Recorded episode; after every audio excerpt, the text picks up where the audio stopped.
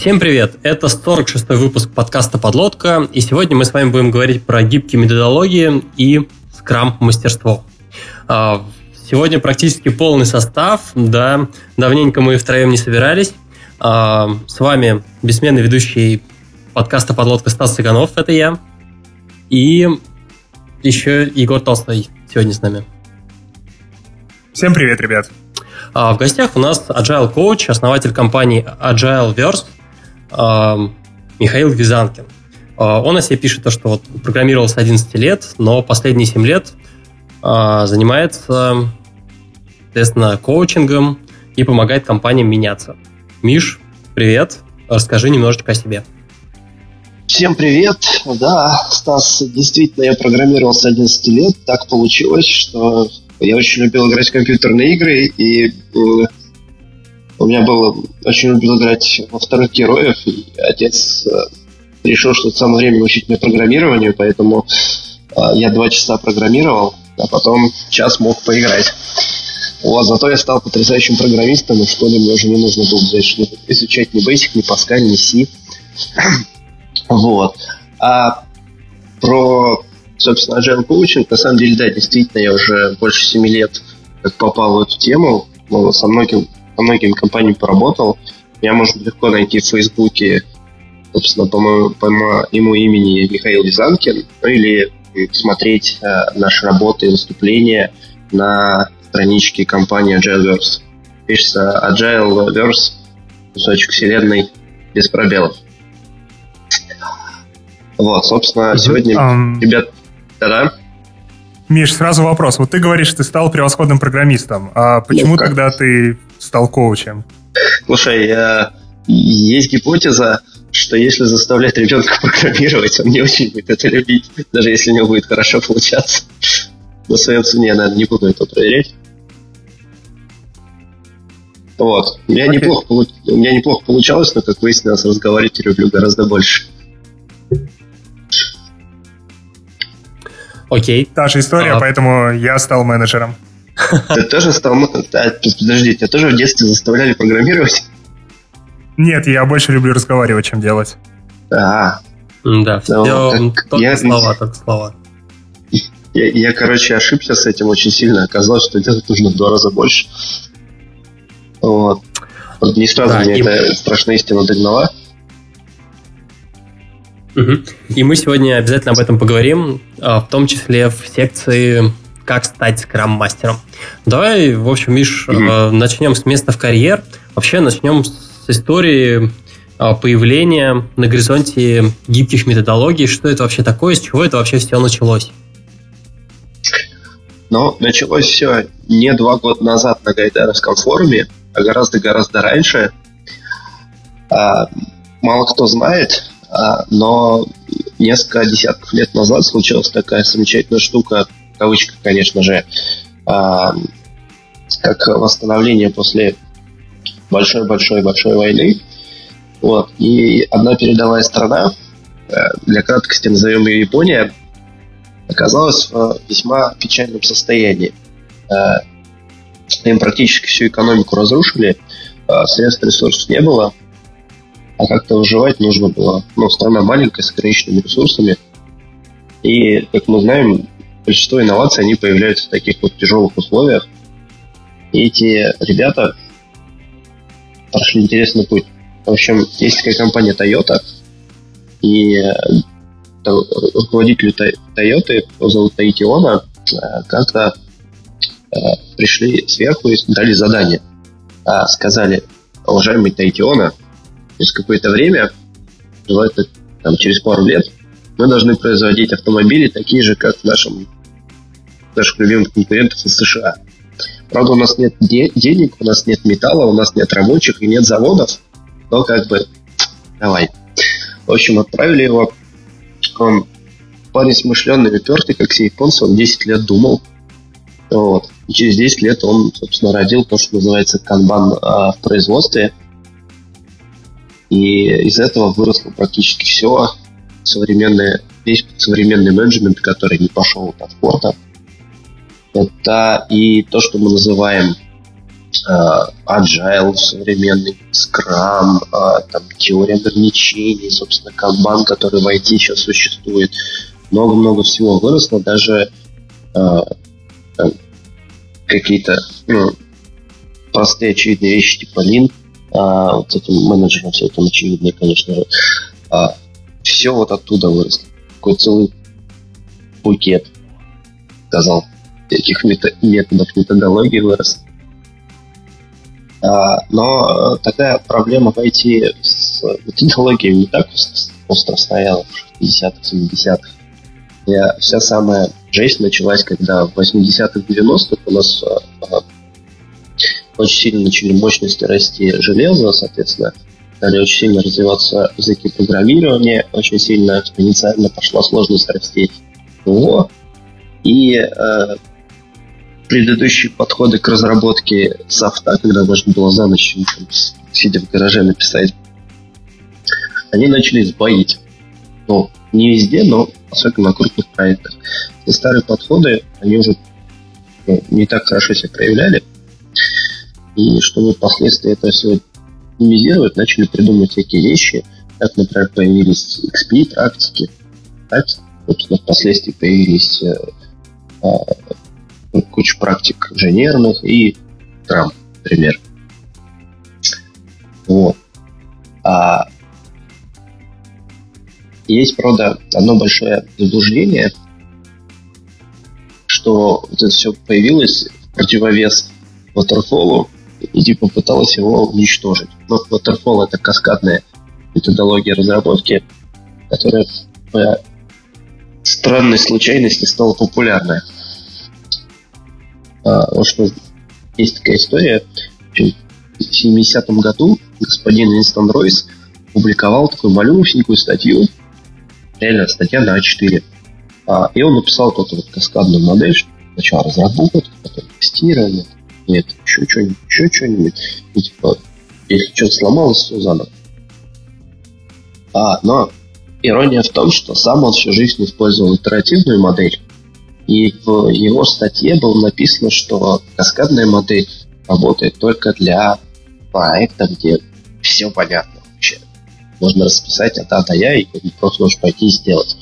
Такие проекты, конечно же, есть, но вы, наверное, все знаете, что таких как бы IT его все меньше и меньше, особенно появляются новые технологии, новые рынки, это как бы даже в 80-х уже актуально было. В общем, каким-то Ишь, я ворвусь, образом... У меня сразу вот вопрос. Давай. А, я правильно понимаю, Давай. что а, одним из ключевых вообще факторов, из-за чего а, Scrum стал настолько популярен, это из-за того, что а, понадобилось... А, было довольно много провальных проектов, которое делалось там годами с большими бюджетами. Вот. Mm-hmm. И, по сути, заказчик, он ему говорили о том, что, чувак, мы к тебе придем через три года, а все это время ты, в общем, не знаешь, что происходит. А, и в конечном а, и через три года когда... приходили, да, и, и ничего. Угу. Ну, то есть, э, я не знаю, вот почитал книжку Сазерленда, и он как раз вот ага. те самые времена рассказывает, и мне показалось то, что это вот одна из самых ключевых проблем, то, что особенно в программном продукте и в проектах, которые э, делаются довольно долго, это является очень важным фактором, и заказчик хочет видеть, как тратятся его деньги и так далее. То есть, если с тем же самым заводом, который строится, э, ты можешь приехать на стройку и посмотреть глазами, то, что вот, типа, э, крыша появилась, условно говоря, во, вот трубы появились, нормально. Mm-hmm. А с программным продуктом что-то делается, делается, они такие, программируйте, да, программируем, все нормально, вот, вот код. А ты не понимаешь, как бы на каком оно этапе, как оно работает, не работает и так далее.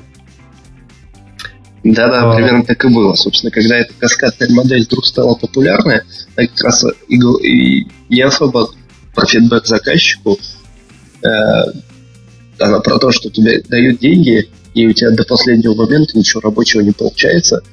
И, естественно, все люди, которые в это инвестировали, очень сильно напряглись. А, куча провальных проектов случалось собственно, как сам Сазерленд вообще к этому пришел. Он тоже пришел в, э, ну, попал в такие проекты, где куча денег уже было потрачено, времени осталось там совсем немножко, и денег тоже, соответственно. А проект там провалить ну никогда нельзя. Например, какой-нибудь такой государственный заказчик, КБР еще кто-нибудь. И э, что делать-то? Ну, то есть, как я уже говорил, инновации появляются, когда тебя прижали к стенке. Ну, ты либо сдаешься, либо придумаешь, как оттуда изящно выбраться. Точно, они придумали гениальную по своей простоте вещь. А давайте мы будем показывать людям, как это работает. И стали раз в месяц показывать. Ну вот, это революционная штука, до этого никто так не делал.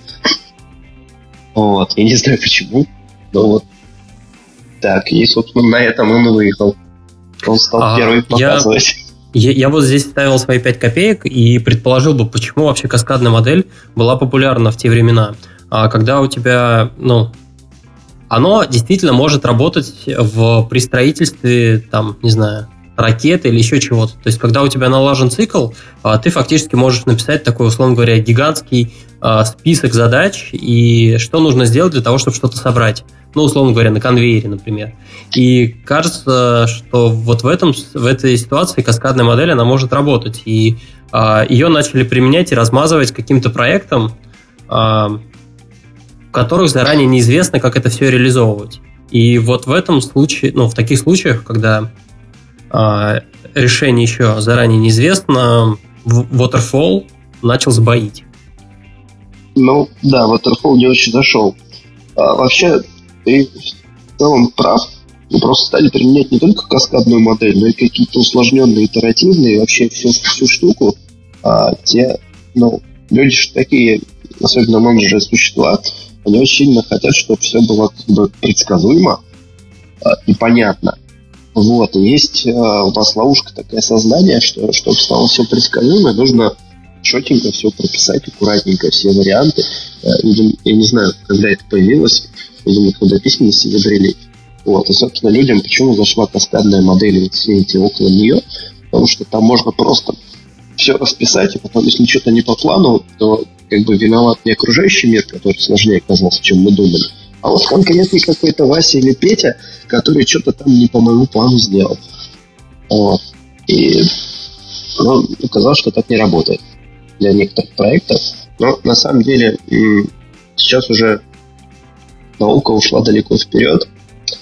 И а, несколько лет назад человек по имени Тадам-Тадам Дэйв Сноуден, знаете такого? Не Стоп, знаете? Это Сноуден Сноуден? Это Сноуден Сноуден, но другой Сноуден. А. Это другой Сноуден, это на самом деле эм, ученый Сноуден, тоже mm-hmm. Дэйв, тоже Сноуден.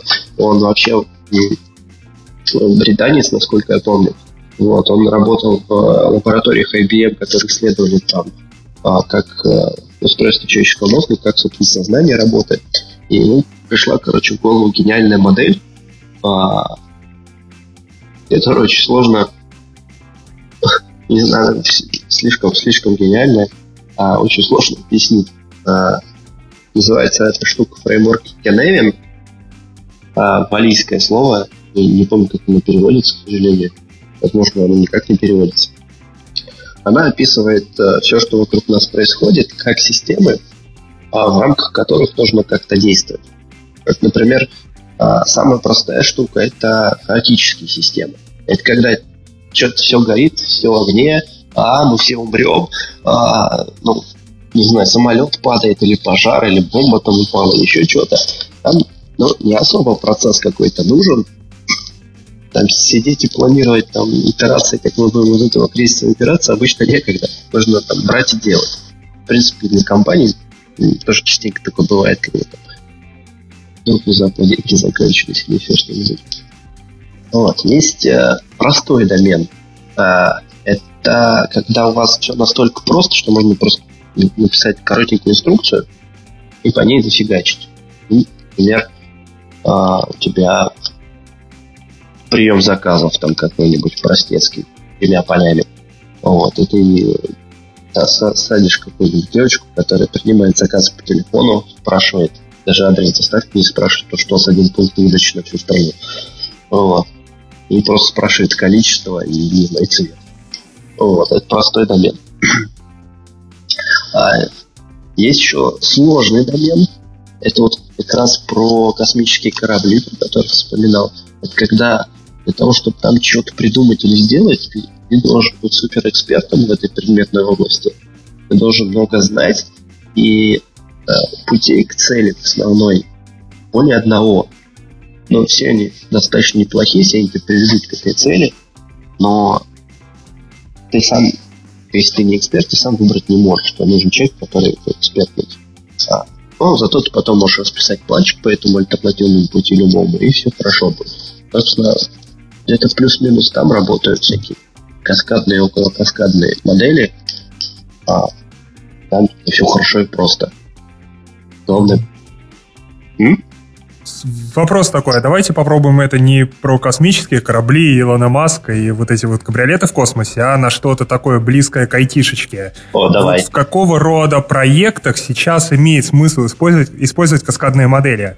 Мне вот, допустим, в голову приходит, может быть, не знаю, внедрение ну, короче, именно какая-то, не знаю, работа интегратора, внедрение ERP-шки какой-то мощной. Просто проект с таким четко понятным исходом, четко понятными ну, шагами того, да, что да, нужно сделать. Если, если заказчик понимает, самый простой, на самом деле, способ это какое-нибудь клонирование приложения. Типа ты зашел в App Store, а, решил, что ты скопипастишь какую-то приложуху.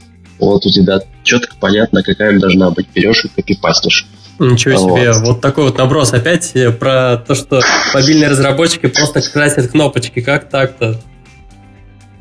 Подожди, ну, не все же не все же копипастят продукты. Ну, Но подожди. если вы копипастите продукты, не придумывайте себе agile. Вам гораздо проще написать четкий план. Ну, не знаю, вот если дадут задачу взять и переписать какое-нибудь, я не знаю, приложение такси или э, что-нибудь ага. там про распознавание образов или еще что-нибудь, но я не уверен, что это прям такая задача, которую можно было бы сделать при помощи а, водопада. Копипаснуть. Но в Flappy Bird достаточно просто, просто копипаснуть. Было. Да. Ну да, есть применимость. Тут как бы, смотри, аккуратненько заходим в эту область про распознавание, где мы как бы не эксперты, нам нужны чуваки, которые шарят вот в моделях, нейросетях, во всем вот этом вот. А если нам этого не надо, то почему, почему бы и нет? Зачем мы усложнять себе жизнь? Что нам мешает? Просто написать понятный план.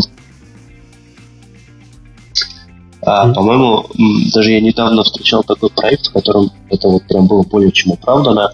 А, а, ребята просто брали и десктопную версию а, своего продукта просто переносили в mobile. А, по сути, и они не хотели затачивать мобильный experience под мобилку поначалу, а просто как бы нужно было один в один перенести.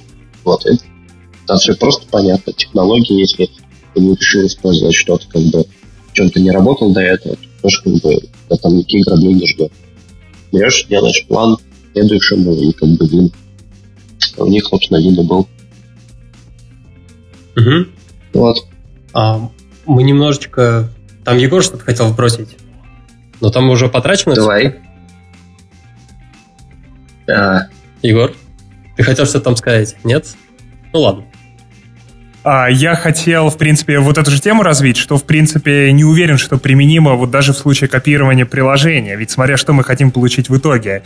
Ведь, скорее всего, копирование приложения — это просто способ достичь какой-то определенной бизнес-цели, но не факт, что лучший. И там где-то на середине копирования мы уже поймем, что а на самом-то деле нужно не копировать его, а там добавить еще три экранчика, перекрасить в оранжевый, ну и там что еще мобильные разработчики делают. Ну, То огонь. Это как, как бы... раз потрясающий пример, как, когда ты ошибся с выбором домена а, или с выбором методологии и начал фигачить по waterfall, а тут выяснилось, что у тебя заказчик хотел не просто копипасту, а творческую копипасту, чтобы ты еще и что-то там как бы другой продукт немножечко сделать, просто похожий. Вот. И, наверное, тут да, тот случай, когда нужно там дернуть стоп-кран подумать, что делать не так. Ты заюзаешь что-нибудь другое. Например, тот же скраб. Потому что да бог его знает, что он там на самом деле хотел. А, сейчас еще Стасу хотел задать вопрос. Вот ты сказал, что ты вообще не веришь э, в каскадную модель для разработки мобильных приложений. А что тебя смущает вот даже в случае копирования? А... Ты просто оценку не можешь дать или что? Подожди, я, не, я так вообще, во-первых, не говорил. Я, наоборот, привел примеры а, приложений, которые точно было бы очень сложно сделать по каскадной модели. В случае, когда тебе нужно много ресерчить, собственно, и делать прототипы. Я наоборот привел пример. Я э, верю, скрам ты самый лучший. Нет, но В плане, ты же понимаешь, что там даже в случае разработки по скраму тебе все равно нужно понимать, когда примерно ты какую-то версию будешь выпускать. То есть ты все равно должен какие-то расчеты проводить. Ну, э, угу. насколько я знаю, э, правильный ответ на это, в том числе там и у Сазерленда и так далее, э, он рассказывает о том, что не, ну оценки-то надо какие-то дать, но это, в общем, короче, это неправда. А по факту мы разберемся, когда закончим проект, уже когда будем пилить. Ну, там, через какое-то время, когда будет понятна скорость. Как-то так. Ну, это не совсем так. Я не, не знаю, я читал... Это же должна быть самая главная книжка по скраму, да? Или... Ты не всю самое книжку главное, подожди, прочитал. Какая самая главная, это которую Миша переводил. Самая главная книжка по скраму это Scrum Guide, точно.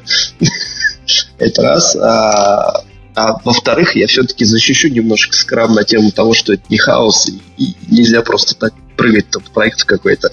А, да, тут, с одной стороны, ты прав, что ты в самом начале, ну, если ты делаешь что-то новое, что ты до этого не делал, ты в самом начале не можешь оценки дать, ну, просто потому что ты никогда не делал. Но уже как бы люди, там, ну, как бы обучающиеся, мы же любим как бы развиваться.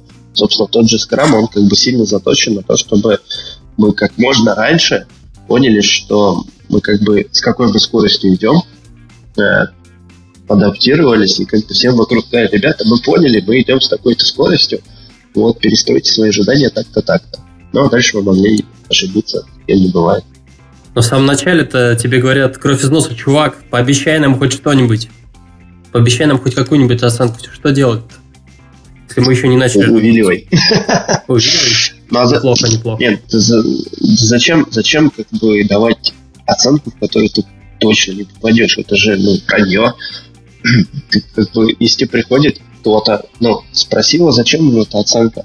Приходит я не знаю, ну, топ-менеджер говорит, слушай, Стас, скажи мне, сколько будет стоить переписать Facebook, мне нужно его к ноябрю. Я такой... А до вечера а, ну, вечером в среду, да. Ты такой, а, он говорит, ты же сможешь сделать Facebook вечером в среду? Ты такой, а, вот. И как бы правильный выход будет не сказать, слушай, давай я попробую. Вот. И пойти, короче, самоубийца об этот Facebook.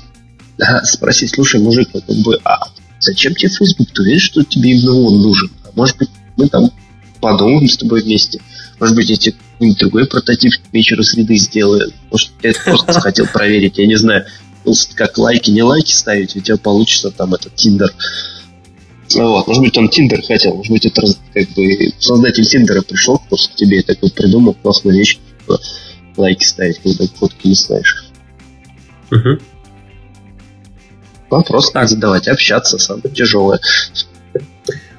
Давай, в общем, вернемся к нашему плану. А, по поводу я не знаю, про водопад мы закончили или нет. Я вот э, читаю вот эту книжку, я чувствую, я буду очень часто к ней возвращаться, еще, может быть, к мифическому человеку месяцу. А, там а. забавную историю прочитал по поводу того, что не помню, как так получилось, но, в общем, японцы приехали в НАСА, а в НАСА было прям водопад водопадович водопадов. Вот. И японцы решили, в общем, посмотреть и как это, перенести эту этот подход себе. И в итоге у них там стало сразу все плохо, там просело абсолютно все, что только может просесть, а, стало больше там проблем, ошибок, стали медленнее делать, э, все стало затягиваться и так далее. Ну и, собственно, Сазерленд рассказывает о том, что, в общем, если у вас не скрам, вы в беде. Вообще, читая эту книжку, у меня не покидает ощущение, то, что это максимально религиозная литература, которую я читал в своей жизни. Слушай, ты не один такой. Большинство людей, которые читают, э, они задаются вопросом, типа, «А что я прочитал? Вот там точно все не фанатики. Есть ощущение, что сразу, когда я писал, он как раз и хотел ее просто продать большему числу людей. Самое интересное, что в книжке там практически нет ответа на вопрос, а что делать-то? А, а, да, мне вот, есть... Э, там очень смешно, что ты вот читаешь книгу, он там рассказывает эти истории, вот э, прочитав половину книги, я толком действительно не, не прочитал про то, что делать, и решил посмотреть, а где вообще про это написано-то в книге. Долистал, и там вот в самом конце там приложение А, и там написано, если вы прочитали эту книгу, кстати, применить эти подходы вы можете следующим образом. Это типа в самом конце книги в приложении А. Слушай, они хотя бы это туда добавили. А это в первом издании было, не знаешь? А, вспоминаю в наш позапрошлый выпуск про функциональное программирование, что более религиозное, функциональщина или книга про скрам? Не, ну функциональщина, она это то, что надо э, каждому уважающемуся человеку. Это хороший эффект, а? Скрам и функциональщина, да, и ты нормальный человек. Слушай, вы просто как бы а, насчет, кстати, фанатизма а, и вот этого всего а, тут забавно, на самом деле, как, когда я начал а, тренинги по скраму читать, а, я там какие-то фотки в Facebook выкладывал, типа, какой я с этим став, став с собой беру. Значит, и, и первая реакция моих друзей, которые не знали, чем я занимаюсь, была как бы, слушай, а ты что, корпоративы проводишь, что ли? И, и, у тебя конкурсы такие, говорит, интересные, там, или что, зачем тебе там куча всяких шариков каких-то, каких-то непонятных там разноцветных фигней, что это вообще происходит. Вот. И на самих тренингах тоже приходится там, очень народ зажигать, потому что чтобы увлечь людей чем-то, что они до этого не делали, обычно очень много усилий приходится прикладывать, знаете, налить, зажечь, рассказать какие-нибудь фановые истории, как э, у больших корпораций ничего не получилось, а потом пришли маленькие веселые коучи, и все ничего не получилось. Вот. Такие истории тоже есть. Вот, некоторые с хэппи-эндом, нет, некоторые нет. А, я тут э, задумался о том, что вообще э, скрам-тренинги, они такие веселые, потому что их проводят люди, ну, то есть, условно говоря, вот представить э, воркшоп разработчиков, там тоже может быть весело, но часто там, ну, люди приходят все-таки не за этим, и ничего страшного, если там не очень весело. А, плюс разработчики это не всегда люди, которые умеют красиво и там, условно говоря, смешно Э, разговаривать. А скрам-мастера, они, им постоянно приходится говорить, и это один из их основных скиллов должен быть. И, соответственно, тренинги ну, получаются там, в общем, веселее, смешнее. А, но при этом есть еще и какая-то, на, на мой взгляд, не знаю, каста тренеров, которые умеют смешно и весело рассказывать, умеют говорить, но вот э, со скиллами там могут быть проблемы. Это просто такой наброс Слушай, просто это, на вентилятор. Да, хороший наброс, потому что тренерство это вообще отдельная профессия. Она mm-hmm. как бы не напрямую никак не связана со скоромастерством. Можно просто вести, короче, потрясающие, супер бесполезные а, бизнес-тренинги, которые никому ничего не учат, но зато весело так, как это вообще уписиться можно. Просто потрясающе. Заплатил там много тысяч рублей. Два, два дня не работал, потрясающе, очень много времени провел там. Команда образования, там все весело, фаново. Приходишь домой такой, а что я, что я завтра на работе я поменяю жизнь свою, и ничего вспомнить не может. Это вот как фильм какой-нибудь посмотреть Марвеловский. Угу. Так, а... Окей, я предлагаю, в общем, двинуться. Такое сделали небольшое лирическое отступление. Давай поговорим вообще про Agile mm-hmm. и про Agile манифест. Вот. Что это вообще такое? Там какие-то пункты, принципы, вот это давай, на, давай, давай начнем с с простого. Давай выясним, что такое Agile манифест. Давай. И откуда он вообще, откуда он вообще взялся. Вот, мы угу. несколько минут назад начали а, историю с тобой как раз поговорили о том, что типа а, появились большие монструозные проекты, которые, короче, крохались и все такое. И вот а, пришел топ-саз, он всех спас. А, к счастью, он был не один такой в мире. Таких людей было чуть более десятка. Вот, терпели они достаточно долго. А, этот, а, один из этих людей, всем известный Кен Бек, который а, книжку по тест-драйв development писал, который популяризировал юнит-тесты, который, собственно, один из а, со-креаторов а, XP и всех вот этих вот потрясающих техник парное программирование и прочее. Вот. И там еще несколько менее знаменитых там людей. Дядюшка Боб, по-моему, там тоже подписался. Там дядюшка Боб еще. Дядюшка Боб? Да. Вот, а, открыл, да, там, там он есть. Там, Фаулер там, тоже есть. Фаулер. Фаулер еще, по-моему, был. Да-да-да. Фаулер, даже без Фаулера, ты че?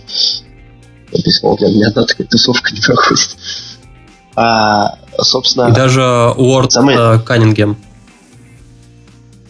У тебя сейчас перед глазами, а у меня нет. У меня сейчас перед глазами ты. Окей, окей. А, поэтому, в общем, эти, эти ребята поехали почему-то на, горнолыж, на горнолыжный курорт.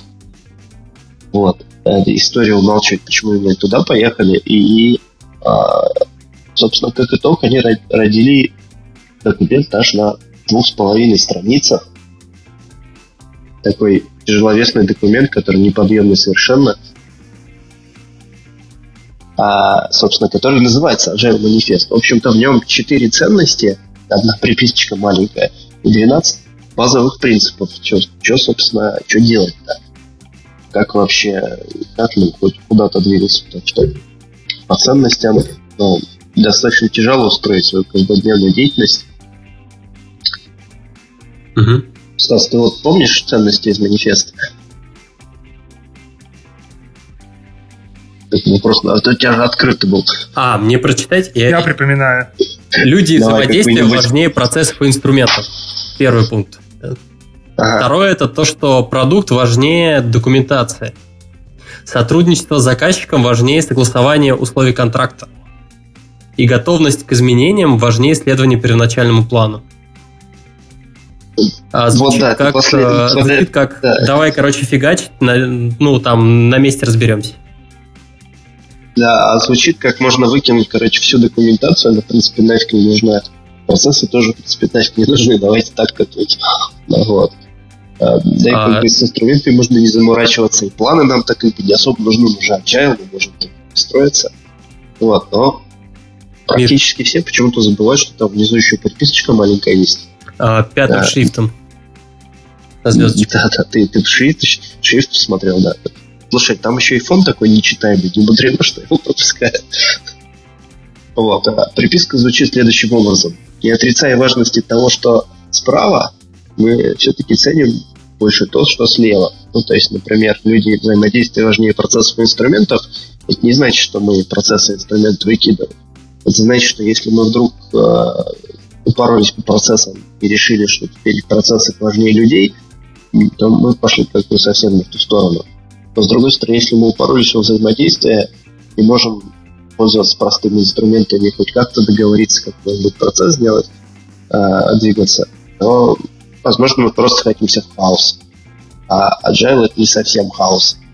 Я бы даже сказал, это совсем не хаос. Это просто способ достаточно гибко реагировать на внешние изменения. Вот, а хаос, как мы выяснили, это когда все пропало, мы все умрем, и все такое. Угу.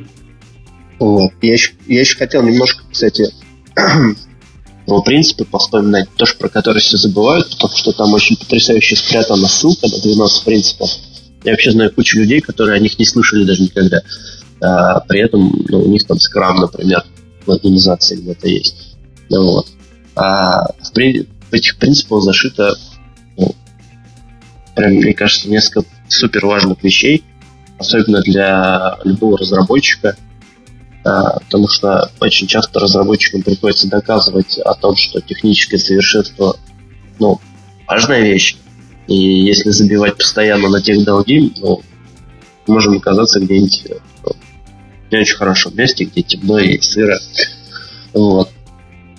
Собственно, самый мой любимый пункт – это постоянное внимание к техническому совершенству и качеству проектирования повышает гибкость проекта. И э, еще парочка. Я их э, зачитаю и можно обсудить.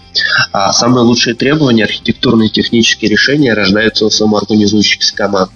Ну и последняя команда должна систематически анализировать о, интересное слово, возможные способы улучшения эффективности и корректировать свой стиль работы. Собственно, угу. про что это вот, ребят, как думаете? А, ну вот эти пункты, они, с одной стороны, очень такие заманчивые, и, в принципе, они, как это, они, наверное, могут работать. И, в общем-то, это также красной линией прослеживается в книге Сазерленда, когда он рассказывает о о там футбольных командах, о регбийных командах. Кстати, надо будет бросить, угу. откуда вообще такое название Скрам. Так вот. Ты, а, ты заспойлерил. Да-да-да. Ой-ой, ой-ой. А, так вот, и он там говорит о каких-то эфемерных достаточно вещах, таких как величие команды, и предлагает вот как раз э, этой команде предлагать это величие, говорить о том, что, чуваки, вы хотите, условно говоря, быть великими или нет, и все в таком духе. То есть это на самом деле, ну, такие, эм, не знаю, они, мне кажется, эфемерными, и непонятно, что со всем этим делать. Вот. Как взять и в явном виде ну, привить команде то самое величие. По поводу самоорганизации, то а, здесь тоже, на самом деле, ну, не все команды, не все люди могут автоматически самоорганизоваться. Не любой набор людей, там, из 4-9 человек, если их загнать в одну комнату и навесить какие-то условия сверху, смогут э, организоваться для решения проблемы. Ну, например, они с таким же успехом могут, я не знаю, просто поругаться, и все. Вот. И вот здесь... Я, я тебе более того скажу, они, они точно поругаются. Если mm-hmm. в них э, не добавить какого-нибудь специального человека, который умеет эти поругашки в конструктивное русло переводить. Это нормально. Самое интересное, что это нормально для любой команды стадия, когда мы притираемся друг к другу, это более чем нормально. Все-таки все очень разные, у нас там разные ожидания друг от друга. Вот. И, кстати, да, термин скрам пошел из регби. Это тот момент, когда вот вся команда, так сцепившись, стоит э, держат а, друг, на, друг на дружке две команды, так сцепившись, стоят и а, должны а, по сигналу перебросить мяч, и потом квотербек побежит, сделает свое грязное дело. М? Я тут хотел добавить, что слушатели подкаста могут поиграть в ту же игру, в которой начинаю играть я. Каждый раз, когда Стас упоминает Сазерленда, выпивайте. На сколько грамм? На сколько грамм? Uh, не знаю, я вот водичку с лимоном пью, ну а там уже кто, кто на что гораст, кто на что гораст. Но к концу выпуска у Егора будет передозировка витамина С. Не самое плохое, что может случиться с теми, кто нас слушает. Ну да. Так. Я вспомнил сериал этот э, «Как я встретил вашу маму». Где, помните, там у Робин были фанаты, которые смотрели выпуски новостей, и каждый раз, когда он говорил «вот», выпивали. А. Ну вот да, со Стасом это еще опаснее. Окей, отвлеклись немножко. Миш, а, ты вот задал нам такие вот вопросы по, некоторые, по некоторым принципам а, манифеста. Угу. А ты вообще сам что думаешь? А, все ли они нужны, все ли они одинаково полезны и так далее? Расскажи. Вот, на, насчет полезности, это, конечно, потрясающий вопрос. Я вообще, э, если внимательно посмотреть на эти принципы, они там про то, что называется здравый смысл, э, и про то, что, в общем-то, ребята, лучший способ коммуникации это поговорить, а не сидеть молча там в углу и, и, и думать за других людей. Да, лучший способ э, придумать что-то новое, это сесть там вдвоем и что-нибудь тоже там поделать интересное, порисовать, может быть, прототипчики какие-то. Лучший способ там э, попасть в ожидание заказчика, это там их спросить. И вот такие вот вещи. Лучший способ сделать нормальный продукт, это как бы зафигачить нормально, сразу об этом подумать. Угу. Ну, вот такие свойства, ну, те свойства, о которых ты говоришь, что эти вещи, очевидно, что они и так понятны, что это просто common sense, это же на самом деле характерно для любого хорошего совета. Ведь когда тебе, ну, что-нибудь хорошее, полезное набрасывают, ты сам такой автоматом думаешь, блин, это же абсолютно очевидно, как и раньше об этом не догадался. Но, тем не менее, если ты просто об этом не задумаешься, если, ну, если тебе кто-то об этом не подскажет, то ты не факт, что вот к этому придешь. То есть даже вот этот пункт, что команда должна систематически, ой, ну, команда должна периодически анализировать результаты работы, проводить ретроспективы mm-hmm. и все такое, ну, до него мало ну, не все до него доходят сами на самом деле. Или доходят, но это не систематически. Там сработает один раз, криво как-нибудь, без последствий. То есть, ну, я ну, не, да. я, короче, это не совсем вещи формата нормально делай, нормально будет. Это все-таки более ценные штуки. Слушай, я с тобой согласен в том, что в том плане, что а, не до всего вообще можно додуматься, пока ты там с этим не встретился, или, может быть, тебе кто-то не подсказал. Вот ценность для меня этих а, принципов в том, что ну, никакого внутреннего противоречия от того, что я там читаю, у меня нет. И это, наоборот, очень хорошо заходит, что а, то есть это и common sense, то есть это простые очевидные вещи. Если ты до них не додумался, они тебе просто помогут стать лучше. Вот в этом плане это здорово. Но я как ни старался, на самом деле на разных тренингах я даже людей спрашивал, типа, какой принцип можно выкинуть из этих 12, они там и так достаточно, а, достаточно тесненький, скромненький, пока ничего не получилось выкинуть. Вот, если получится оправдать Agile манифест, я вам обязательно напишу. А ты хочешь в истории отметиться? Э, я уже отметился, я официальный переводчик Scrum Guide на русский. Ну ладно, ладно. А, я хотел вот здесь набросить. А, хотел Давай, набросить как вот э, к истории про то, что это очевидно и так далее. Это на самом деле не всегда очевидно. И э, приведу тебе пример. Представь то, что ты сосредоточен на чем ты работаешь. Прихожу к тебе я, и начинаю с тобой вот общаться, и э, это будет действительно по той же самой задаче, у нас общие цели, все в таком духе, мы будем с тобой разговаривать, но я тебе не буду давать э, своими разговорами сосредоточиться. Ну, то есть, на самом деле, в конечном счете, оно тоже может быть э, так вот вырождено. Плюс есть та самая история про то, что, условно говоря, разработчику, чтобы э, вернуться в такой в рабочий поток, нужно там типа до 15 минут. Что про это думаешь? Ты не прав немного, Стас.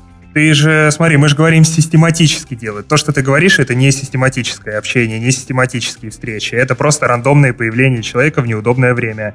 Систематически подразумевает наличие удобного времени для этого общения, для этой синхронизации.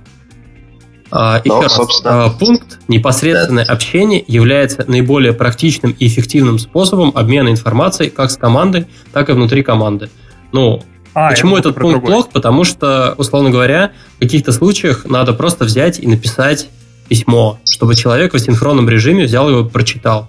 И подойти к нему, потыкать по плечу, а я тут кое-что сделал такое, ответь мне, а, может быть, не самым, не наиболее практичным, эффективным способом обмена информацией, как с командой, так это и же... команды. Это же просто инструмент, и э, как любой инструмент его можно использовать разумно, а можно упороться и делать какие-то непонятные вещи. Но в случае XP, конечно, прокатило упороться, но не всегда прокатывает. Ну, то есть воз, возводить в абсолют какие-то вещи, э, э, типа там только ситхи, только ситхи могут возводить все в абсолют, а, а, не знаю, сломать любую можно систему. А, мне почему, например, нравится тот же Scrum, а, сейчас я буквально пару слов скажу про Scrum, а, у него очень аккуратненько повыкидывано все лишнее, оставлено вот как раз про систематичность, чтобы у людей была возможность подумать о том, как они работали в перспективе, запланироваться вместе, поговорить, что они будут делать. Раз в день точно, даже если как бы они там в потоке сидели, фигачили, чтобы не встретились и обсудили, а что же у них получается. Вот, и потом пойти еще непосредственно пообщаться с а, со своими, собственно, стейкхолдерами, может быть, конечными пользователями на спринт-ревью. Вот. Там как бы как раз это про систематичность. Тасс, кстати, поднял на самом деле довольно прикольную тему. Вот я сейчас тоже просматриваю принципы, их действительно любое можно заобузить, любое можно заоверюзать. И люди действительно некоторые склонны к этому. Вот, допустим, пункт, э, над проектом должны работать мотивированные профессионалы. Чтобы работа была сделана, создайте условия, обеспечьте поддержку и полностью доверьтесь им. Условно забузить его какая-нибудь команда может легко. Она говорит тебе, ну, слушай, ты менеджер, мы agile, вот ты не лезь к нам, дай нам поддержку, доверься нам, а мы в итоге все сделаем. А ты вообще не парься, никогда, ну, не контролируй нас. В итоге проходит год, ничего не сделано. Э, Какой... подожди, это мы выкинули принцип про то, что нужно раз в месяц доставлять продукт. Вот, вот, вот. Это как раз, это один из способов просто вот такие абьюзы победить. Ну, Слушай, это, это, это вообще люби, любимый, любимый прикол многих э, манипулятивных техник, это вырвать из контекста какую-нибудь штуку и сказать, ага, вашем agile нужно отказываться от документации, ха, ваш agile говно. Короче, и заобидеть можно таким образом что угодно. Получается, что все эти принципы, э, они как такие опоры для дома, и даже если один выдернуть, э, ничего не увидит. Слушай, есть даже такая метафора, что вот есть четыре ценности, которые э, ты воспринимаешь как ну, на уровне там практически сердца, и тебе как бы это важно просто жить так. 12 принципов – это твой фильтр для принятия решений, прям такой, знаешь, фильтр, из который все пропускать. А все вот конкретные вещи, которые там Scrum, может быть, Kanban, XP, это уже конкретные техники, которые позволяют соблюдать эти принципы, а не наоборот. То есть э, каждый раз, когда ты что-то делаешь, ты сначала думаешь, а, ну, не нарушение ценностей, потом ты думаешь, а все ли в порядке с принципами, и в конце ты такой, ага, Я делаю все по, я буду делать все по скраму. Вот как-то в эту сторону я бы uh думал. Примерно на самом деле так я людям рассказываю на тренингах. Даже okay. э, частенько э, такое есть упражнение у меня на тренинге интересное. А я, короче, делю э, группу на две части. Одной даю левую часть манифеста, другой правую. И прошу как бы э, одних э, правую часть объяснить, почему без правой части никуда не деться. И как бы что она делает лучше э, в работе. А левую, почему левая как бы такая классная, почему без нее никуда, и почему она важнее правой. Вот. И потом так интересно получается файты. Файты интересные. А попробуем, можно попробовать наоборот, дать задачу захейтить их. И посмотреть, что получится. Захейтить? Ну, то есть нам, нам наоборот, э, пусть одна команда докажет, что правая часть, э, ну, короче, из-за левой части правая становится бесполезной. Что тогда получится? А еще подраться можно, да? А, ладно, давайте двинемся дальше и обсудим вообще, где а, Agile Manifest может быть использован, кроме тренингов и семинаров. Ну, то есть, как его применять? Слушай, ну, самый простой совет, который мы там, как Agile Coach, даем, а, типа, просто идите и живите, как вы сейчас живете, только и трекайте, где вы бы не соблюдаете, а потом это осознанно как-то фиксите. Но это как бы мало для кого работает, потому что ну, сложно, запутано все. А, можно взять какой-нибудь а, из уже зарекомендовавшихся способов, типа того же скрама, который уже 30 лет существует, и пойти его делать осознанно. Даже есть японская такая штука, а, называется сюхари. Это когда для того, чтобы научиться что-то делать, первое время ты слушаешь сенсея и делаешь ровно так, как он сказал, вообще типа, ну, не меняя правила. Ну, например, там для скрама это делается строго по скрам-гайду. Даже если что-то не получается, делаешь в короче, как по скрам-гайду. Это уровень сил. Ты просто повторяешь, проживаешь на самом деле, как оно задумано. Вот. Следующий уровень это ха, когда ты начинаешь понимать правила, начинаешь понимать, откуда это все взялось, взаимосвязи, какая там идея заложена в систему. И ты можешь эти правила, ну, как-то, может быть, корректировать, чуть-чуть под себя. Ну и последний уровень, это уровень сенсей, уровень 3, ты можешь эти правила создавать, создавать такие системы на основе этих метазнаний. Вот, собственно, если хотите что-то начать, берете самое простое, что вам подходит, и делаете прям так, как задумано, не придумывая миллиард отмазок, почему у вас это не заработает. Иначе вы просто не поймете, почему это другое. Ну, угу частенько для этого, конечно, зовут людей, которые тоже прожили. И это, ну, можно их называть коучами, можно менторами, можно как угодно. То есть, кстати, очень хороший способ очень сильно сократить время на обучение, позвать человека, который знает, как это работает, может что-то показать, помочь, стоять рядом. Угу. А... Дай тебе совет. Угу. Погнали дальше. У нас тут прям такая большая тема намечается про скрам, про то, откуда вообще такое О. название. Оно э, мы сказали уже, вот, про то, что это схватка да, да. в регби. А вот э, что это так? То есть вот у нас есть какие-то понятия, мы их там уже все поупоминали, есть вот Agile, у него там есть манифест, про Scrum Guide там что-то сказали. А Scrum вообще в этой системе координат где находится, как соотносится с э, гибкими методологиями? самого простого Но как раз скрам, получается, это один из способов э, реализации манифест, принципов манифеста. Причем достаточно mm-hmm. хороший. Как говорят некоторые создатели скрама, скрам, скрам is designed for perfection, то есть он заточен под совершенство, причем он заточен под совершенство инженерное, продуктовое, процессное. Он как раз ровно три э, головы гидры, три роли каждая из которых э, ну, тянет именно в одну из этих сторон. А, предлагаю а вообще... здесь э, всем немножко отхлебнуть. Э, Сазерленд в своей книге говорит о том, что Скрам, он как бы за все хорошее против всего плохого, то есть он, с одной стороны, пытается подчеркнуть все лучшие стороны человека как существа и нивелировать все проблемы опять же, человека как существа. Егор? Боже мой, как я не хочу читать, как я не хочу читать эту книгу по твоим цитатам. А ты уверовал в скраб, да?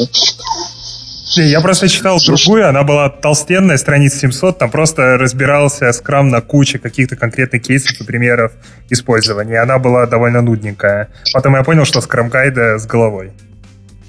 Ну да, ты все правильно сделал. А Егор, а мог а, слушай, нормальных интересных и... историй вообще почитать? Просто за жизнь. О, боже мой. Почитай Гарри Поттер вот как Глеб. Слушай, Стас, как там автор этой книжки? В смысле, как автор?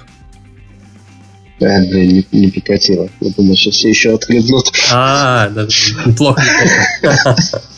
Это была хорошая попытка, ладно. А, а, я что, на самом деле, хотел э, не общеизвестный факт рассказать про этого, про Сазерленда. Он почему такой немножечко немножечко странный. Он долгое время изучал природу человека, он вообще по второму образованию, по-моему, биолог или, или э, биохимик, что-то близко очень к медицине.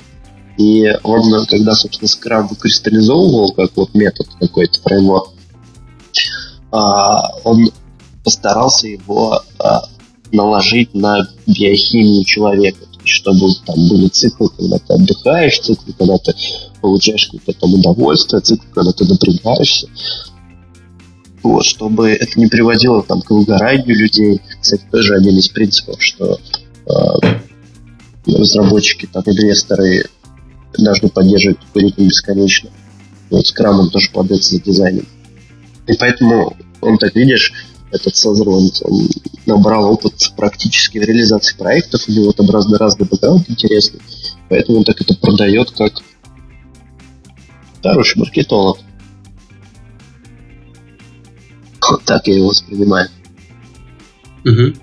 В принципе, я могу уже, наверное, немножко про сам скрам поговорить, потому что мы обещали mm-hmm. еще немножечко но копнуть, что ж такое там скрам-мастерство, все это, это работает, а, что надо делать, что такое фасилитатор и всякие умные слова. А, но, наверное, перед этим нужно немножечко разобраться, собственно, в самом скраме, хотя бы пробежаться по тем терминам, которые в скрам-гайде есть. А, собственно, в скраме вообще все очень просто. Предельно просто. А, в нем минимум всяких встреч, событий, артефактов. И он заточен под команду из 4-9 человек. И основная идея, чтобы команда могла эффективно фигачить, постоянно что-нибудь улучшать и, в общем-то, всякие велосипеды, процессы не выдумывать. Ну, мы очень грешим велосипедостроением в процессах, Поэтому, чтобы вот этого не было, есть скрам. А, ну, встречи я не буду перечислять, это не так интересно. Гораздо интереснее какие там есть роли. А, ролей самое интересное в скраме всего три. Но завтра, или завтра, когда там будет. А, в общем, одноименная конференция Team Lead Conf, вот такой роли в скраме нет. В скраме есть всего три роли. Это команда разработки. Это все ребята, которые непосредственно фигачат продукт руками. И по, Свиньи. по скраму, по всей идее скрам. Ась? Um, как сказал Пол Сазерленд, от, отхлебываем свиньи.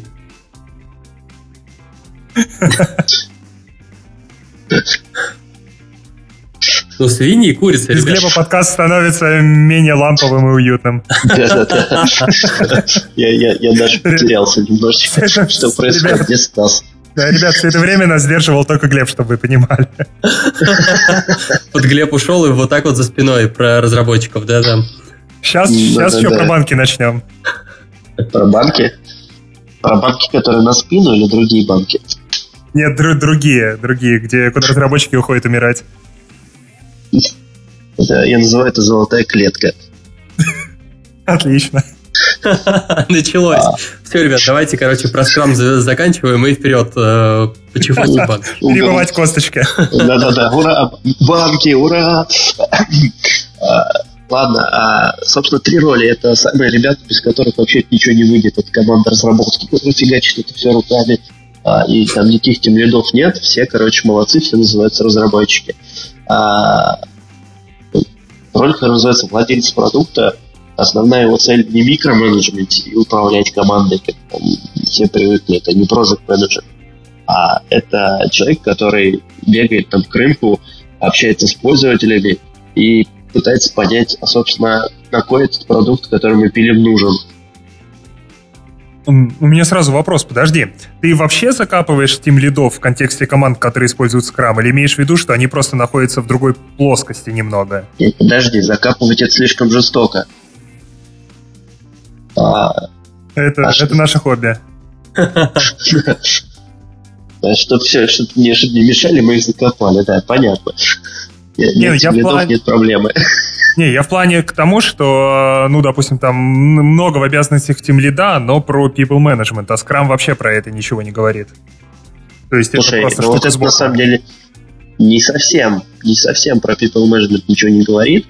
А, у нас есть замечательная роль скромастера, который очень большой процент этого закрывает. Но и скромастер там должен учить ребят э, ну, развиваться по-другому не помощью внешнего мозга видите бледа. Вот. Я, я вообще не призываю закапывать всех менеджеров, я просто призываю их не мешать скажем, команде. В некоторых организациях, но... А, а что тогда менеджеры будут делать? Сидеть читать новости? Слушай, ну, есть э, на самом деле э, такое понятие, как стратегия, и хороший э, менеджер он специалист по стратегии должен быть, он должен заниматься тем, куда вообще вся компания как бизнес телеком движется. Вот и я а, так всем говорю. Да, есть еще, да, есть еще вторая, вторая, вторая штука. У нас могут в компании быть дофига там команд, и нам нужно как-то инженерно их коучить, там прокачивать, помогать ребятам что-то делать на практике. Но это не тот человек, который там бла-бла-бла что-то не так. Это он может прийти, например, сесть с командой и показать на практике какие-то ну, трюки, вещи, повысить их общий уровень. Возможно, он даже в какой-то команде сам ну, разработчик. И тоже очень хорошая практика. Но это не совсем тимлит получается. То есть мне не нужно там париться за people management, там, за планы персонального развития, за какие-то KPI своих людей, за, там, за периодическую раз в полгода дачу обратной связи, решать, поднимать ему зарплату или нет. Это, короче, все на самом деле можно делать по-другому. А, ну, в Скрамгайде, конечно, на это, на это ответов нет. Так вот, я про продукт а, закрою, закрою мысль, что это чувак, в общем, который э, ходит, общается с рынком, общается с инвесторами, приходит потом в команду и рассказывает, а нафига мы все, все здесь собрались. И он отвечает, э, как Scrum написано, за оптимизацию бизнес-ценностей чтобы наш заводик по производству потрясающего кода производил нужный код, а не только потрясающий. Вот, это об этом многие забывают. То есть у нас код должен быть качественный, нужный, но и мы еще уметь, должны уметь как-то его производить. Вот, чтобы, собственно, производить это дело, у нас есть такой чувак, а, называется Scrum Master, а, но это на самом деле не хозяин скрама, как можно это перевести, а такой специалист, который умеет почелленджить команду, вот э, Стас, ты, по-моему, вспоминал про Сазерман до того, как он там э, людей сравнивает, так что нужно там, короче, челленджи, что они супер крутые и должны стать еще круче. Вот, собственно, скромастер это и должен делать. Он должен помогать людям стать лучшей версией себя. Вот, он должен помогать команде стать лучшей версией себя. Он должен помогать продуктовнеру стать лучшей версией себя. И, по сути, это вот то, что связано с коучингом. Он должен помогать людям договариваться. Он должен э, уметь системно мыслить. Там, ну, миллион еще всяких штук нужно делать, чтобы у тебя команда как единый организм постоянно развивалась, там, могла делать какие-то вещи, не выгорая, не раздражаясь, там, не разваливаясь. Так что всем было фаново, полезно, это еще денег зарабатывало. Это достаточно сложная история, конечно. Денег еще зарабатывать. Вот. Такие три роли есть в скрабе. Ну подожди, получается, скрам-мастер это все-таки прям такой отдельный чувак в этой команде, я прав? То есть он не, не занимается разработкой вообще? Слушай, есть такая шутка. А сколько команд может вести скрам-мастер? Три. Ну, обычный скрам-мастер может вести 3-5, а хороший скрам-мастер едва с одной справляется.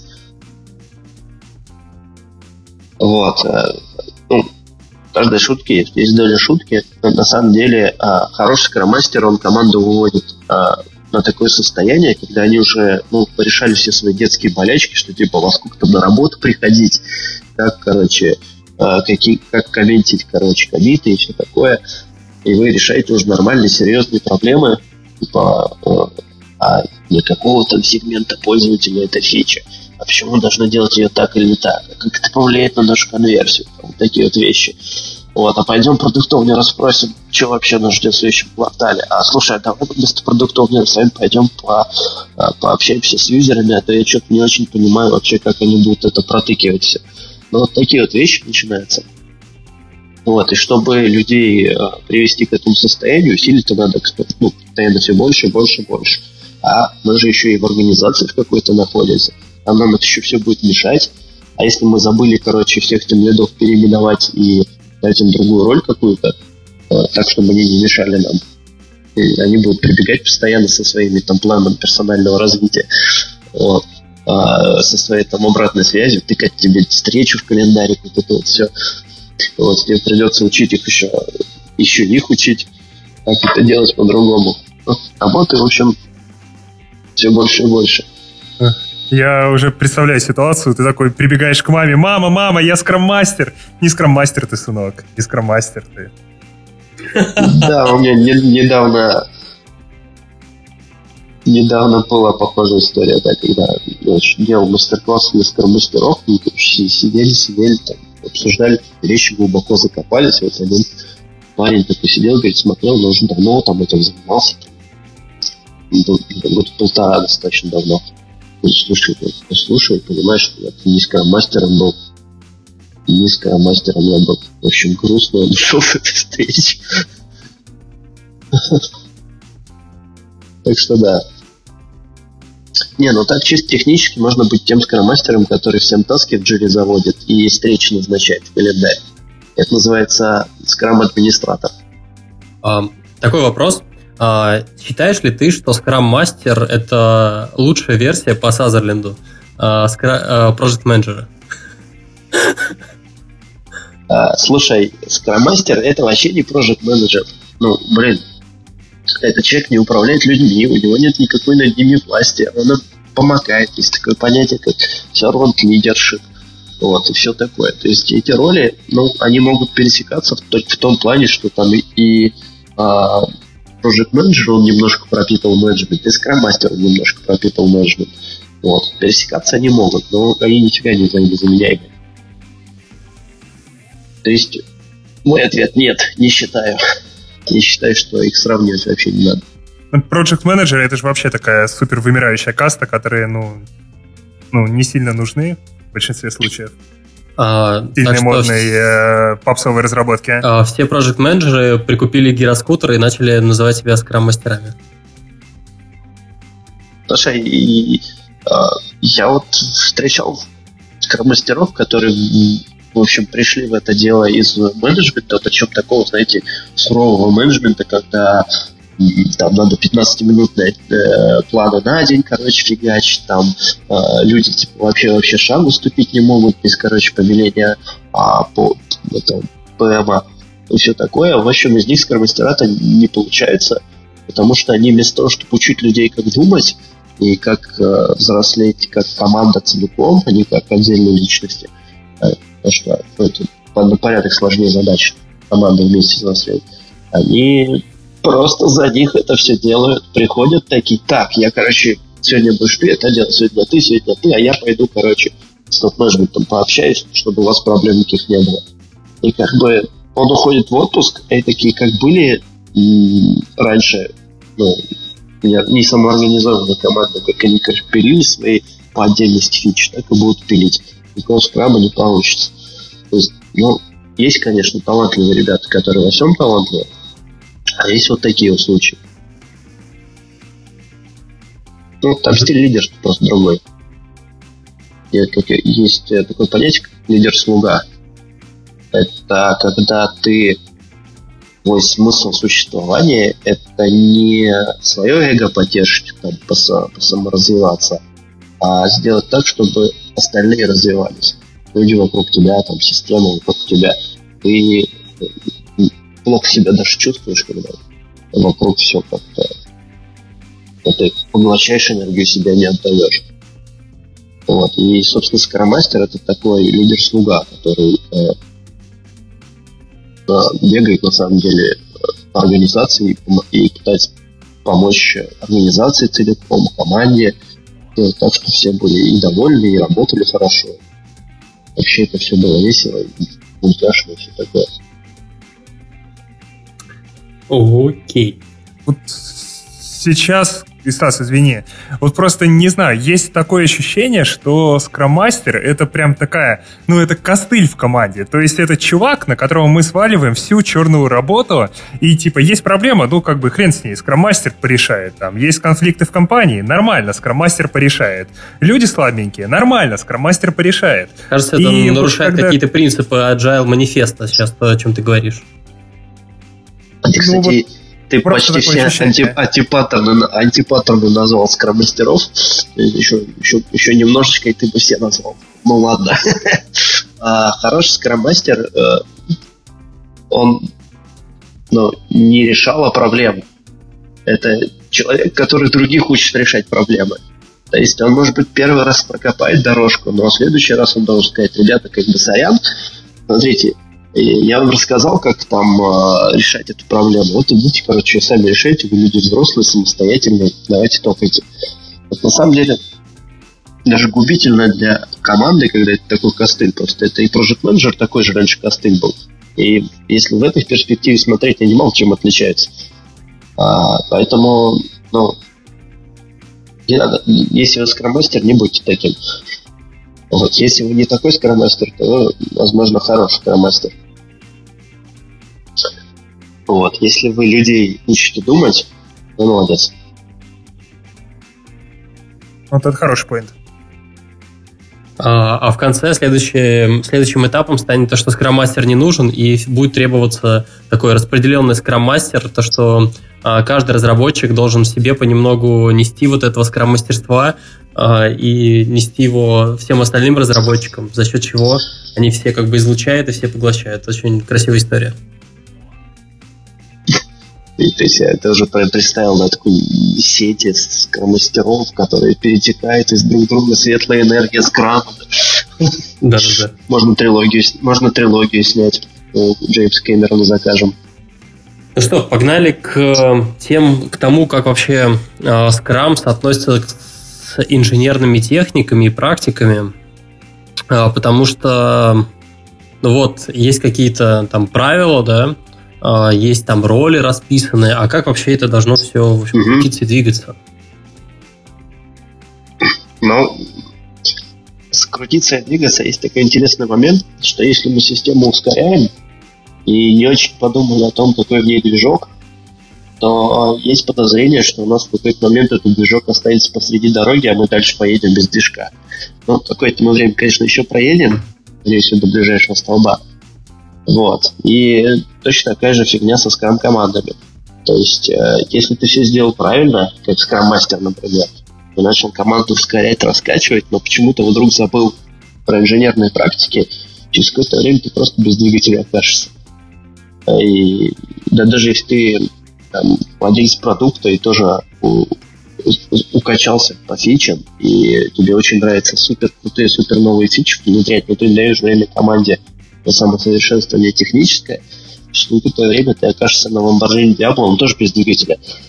Вот. И это еще более стрёмная ситуация, потому что по ремонт двигателя Lamborghini Diablo гораздо дороже, чем у пятерки. Вот. Собственно, а, к чему я все это веду?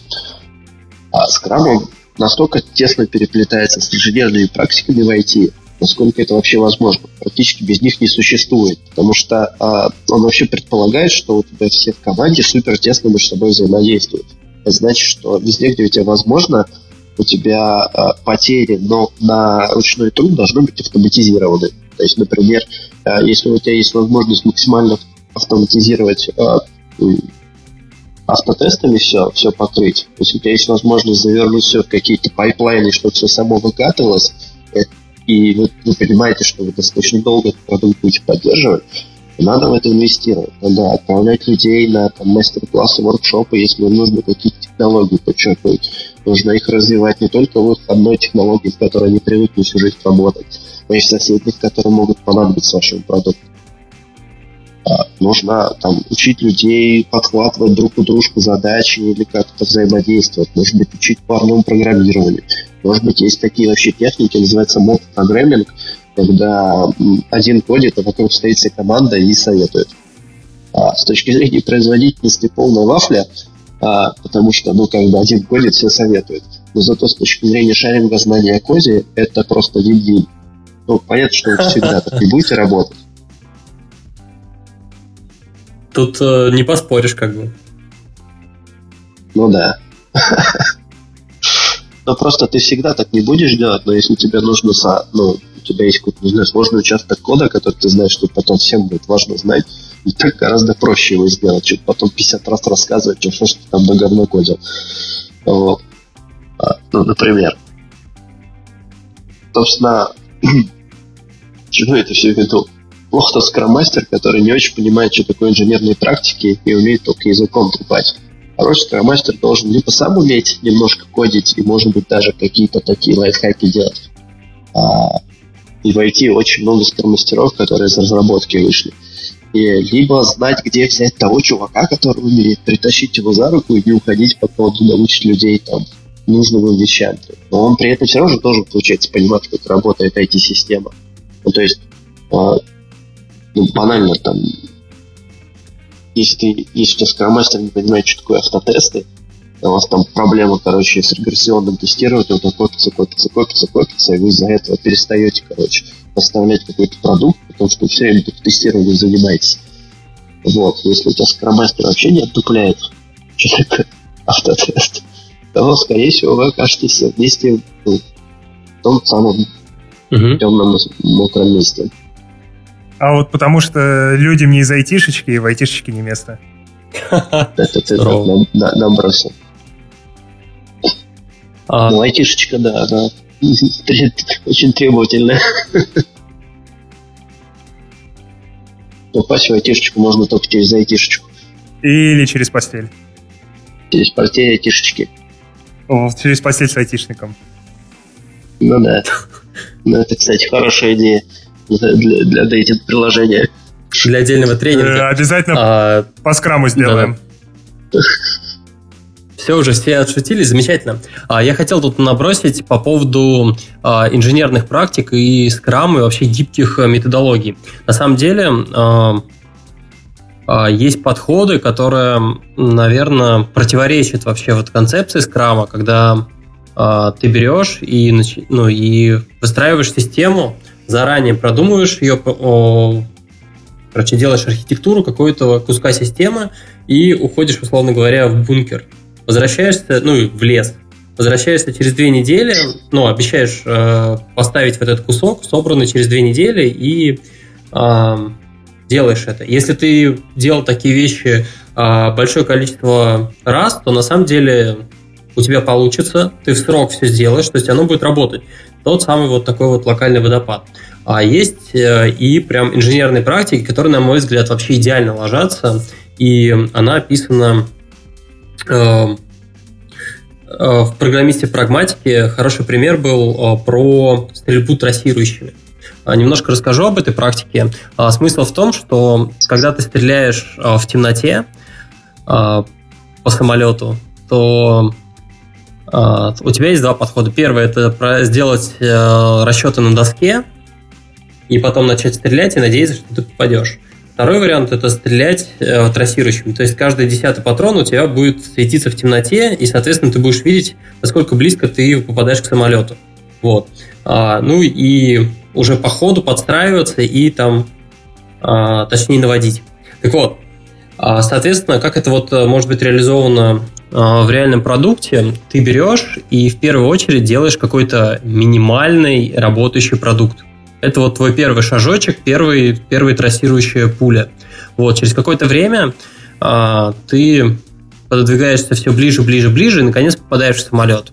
А, в итоге у тебя получается, когда ты смотришь на свой код, он простейший, он закрывает только такой вот golden way, там, основной сценарий, после чего ты уже можешь с этим работать. Во-первых, ты можешь сделать рефакторинг, во-вторых, ты можешь сделать э, э, закрыть, собственно, вот эти вот edge кейсы. А, и в итоге получится то, что у тебя, что в первом случае, что во втором случае код получился примерно одинаковый, но при этом э, во втором случае ты постоянно держал руку на пульсе и понимал то, что ты вот рядом с самолетом, ты э, держал в курсе там и заказчика, и всех на свете, ты постоянно поставлял продукт, клиенты могли тебе в любой момент прийти и сказать о том, что, чувак, нам на самом деле не в этот самолет надо стрелять, а вот тот вот, который справа от него летит. Вот. В первом случае такое бы не получилось. Вот.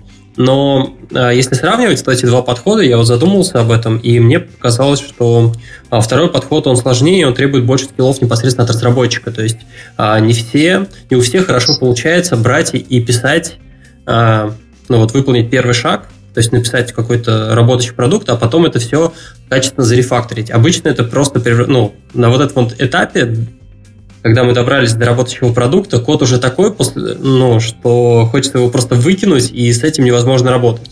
А, так что подход вот интересный, на мой взгляд, ну, но да, он, ты, он требует... Чер, ты чертовски прав.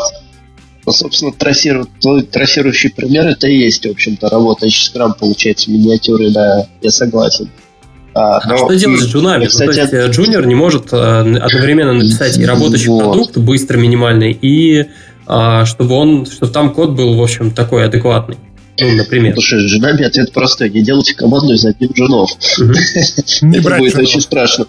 Женам не ну, место в айтишечке. Так честь постель. Блин, мы, мы отлично сработались. Окей. Ну, на самом деле, серьезный ответ очень, э, очень он такой да, реально, если ты хочешь получить супер крутую скрам-команду, там не особо может быть место там каким-то а, джуниорам, в том плане ребятам, которые там ну, не могут, не умеют, очень медленно развиваются. То есть у тебя есть талантливые ребята, которые быстро готовы развиваться, и ты им там ну, в каком-то хорошей пропорции добавишь людей со скиллами, вот, э, попроще, там, не знаю, того же скрам-мастера организовать так, чтобы это очень быстро просачивалось здание друг в дружку, то ты через какое-то время получишь не э, там команду, где три джуна, три сенера, а команду, где у тебя э, пять сенеров и один мидл. Ну, потому что он в отпуск ходил один, не успел стать сенером. Вот. Это на самом деле, э, опять же, очень сильно зависит от всех, от всех ролей и от мотивации людей. Если люди хотят развиваться, они смогут этого достичь. Скрам, он вот про то, он хорош для тех ребят, которые очень хотят ну, выше головы прыгать. Правильно. Угу. Um, ну окей. Uh, вроде разобрались с uh, инженерными техниками. Пойдем дальше. М-м, вопрос прям на засыпку. Мы тут говорим о том, что скрам, ага. скрам, скрам, скрам. Uh, Сазерленд. А, вопрос в чем? Когда... Подожди, подожди. Так, так.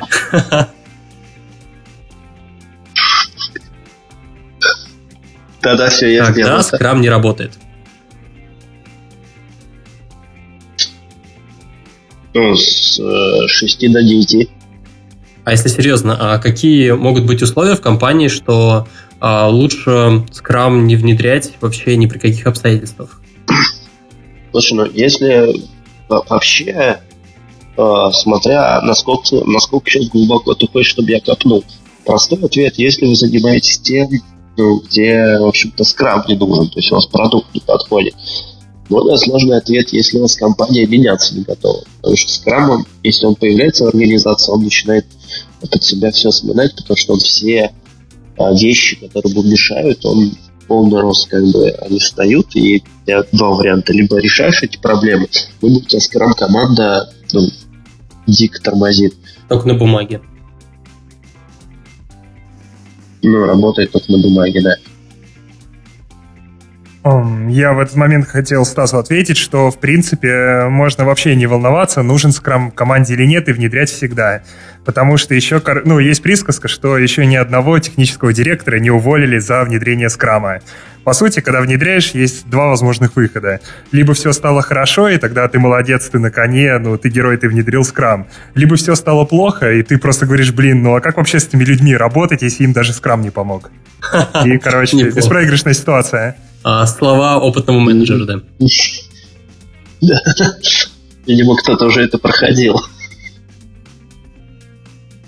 Не, если серьезно, ну и, конечно, ну, команд, компания не готова. То есть реально там что-то менять все-таки придется. есть еще такой нюанс, что у тебя люди могут быть не готовы, потому что это все-таки очень большой челлендж для тех, кто внутри этих скрам команд. Потому что нужно постоянно учиться, нужно пробовать другие подходы не только в технологиях, но и вообще в общении с людьми. Это иногда кому-то нужно доставлять дискомфорт. Э, там вообще может, ну, это нормальная даже ситуация, что во многих компаниях, когда вот раньше было совсем типа по-другому, какой-нибудь жуткой иерархической системы, значит, внедрять скрам, некоторые люди просто уходят. Ну, потому что они не в их характере, например, очень много ответственности принимать. В их характере, и это нормально, это значит, они плохие. Это просто, ну, люди, люди разные бывают. Может быть, они просто не готовы постоянно себе челленджи ставить. Они просто привыкли к спокойной, размеренной жизни, им как бы ок. Ну, это не значит, что мы должны за это social блеймить как-то, еще что-то делать. Ну, как бы... Поэтому, если у тебя, например, в компании, ну, типа, все такие спокойные, тихие, и как бы не особо там, до супернического развития, может быть, ты только хуже сделаешь своим собственным людям. Вот. Таких вещах тоже надо думать. Угу. А у нас тут вопрос от слушателей. Вопрос звучит следующим образом. Нужен ли скрам, может ли помочь скрам в Индии разработке?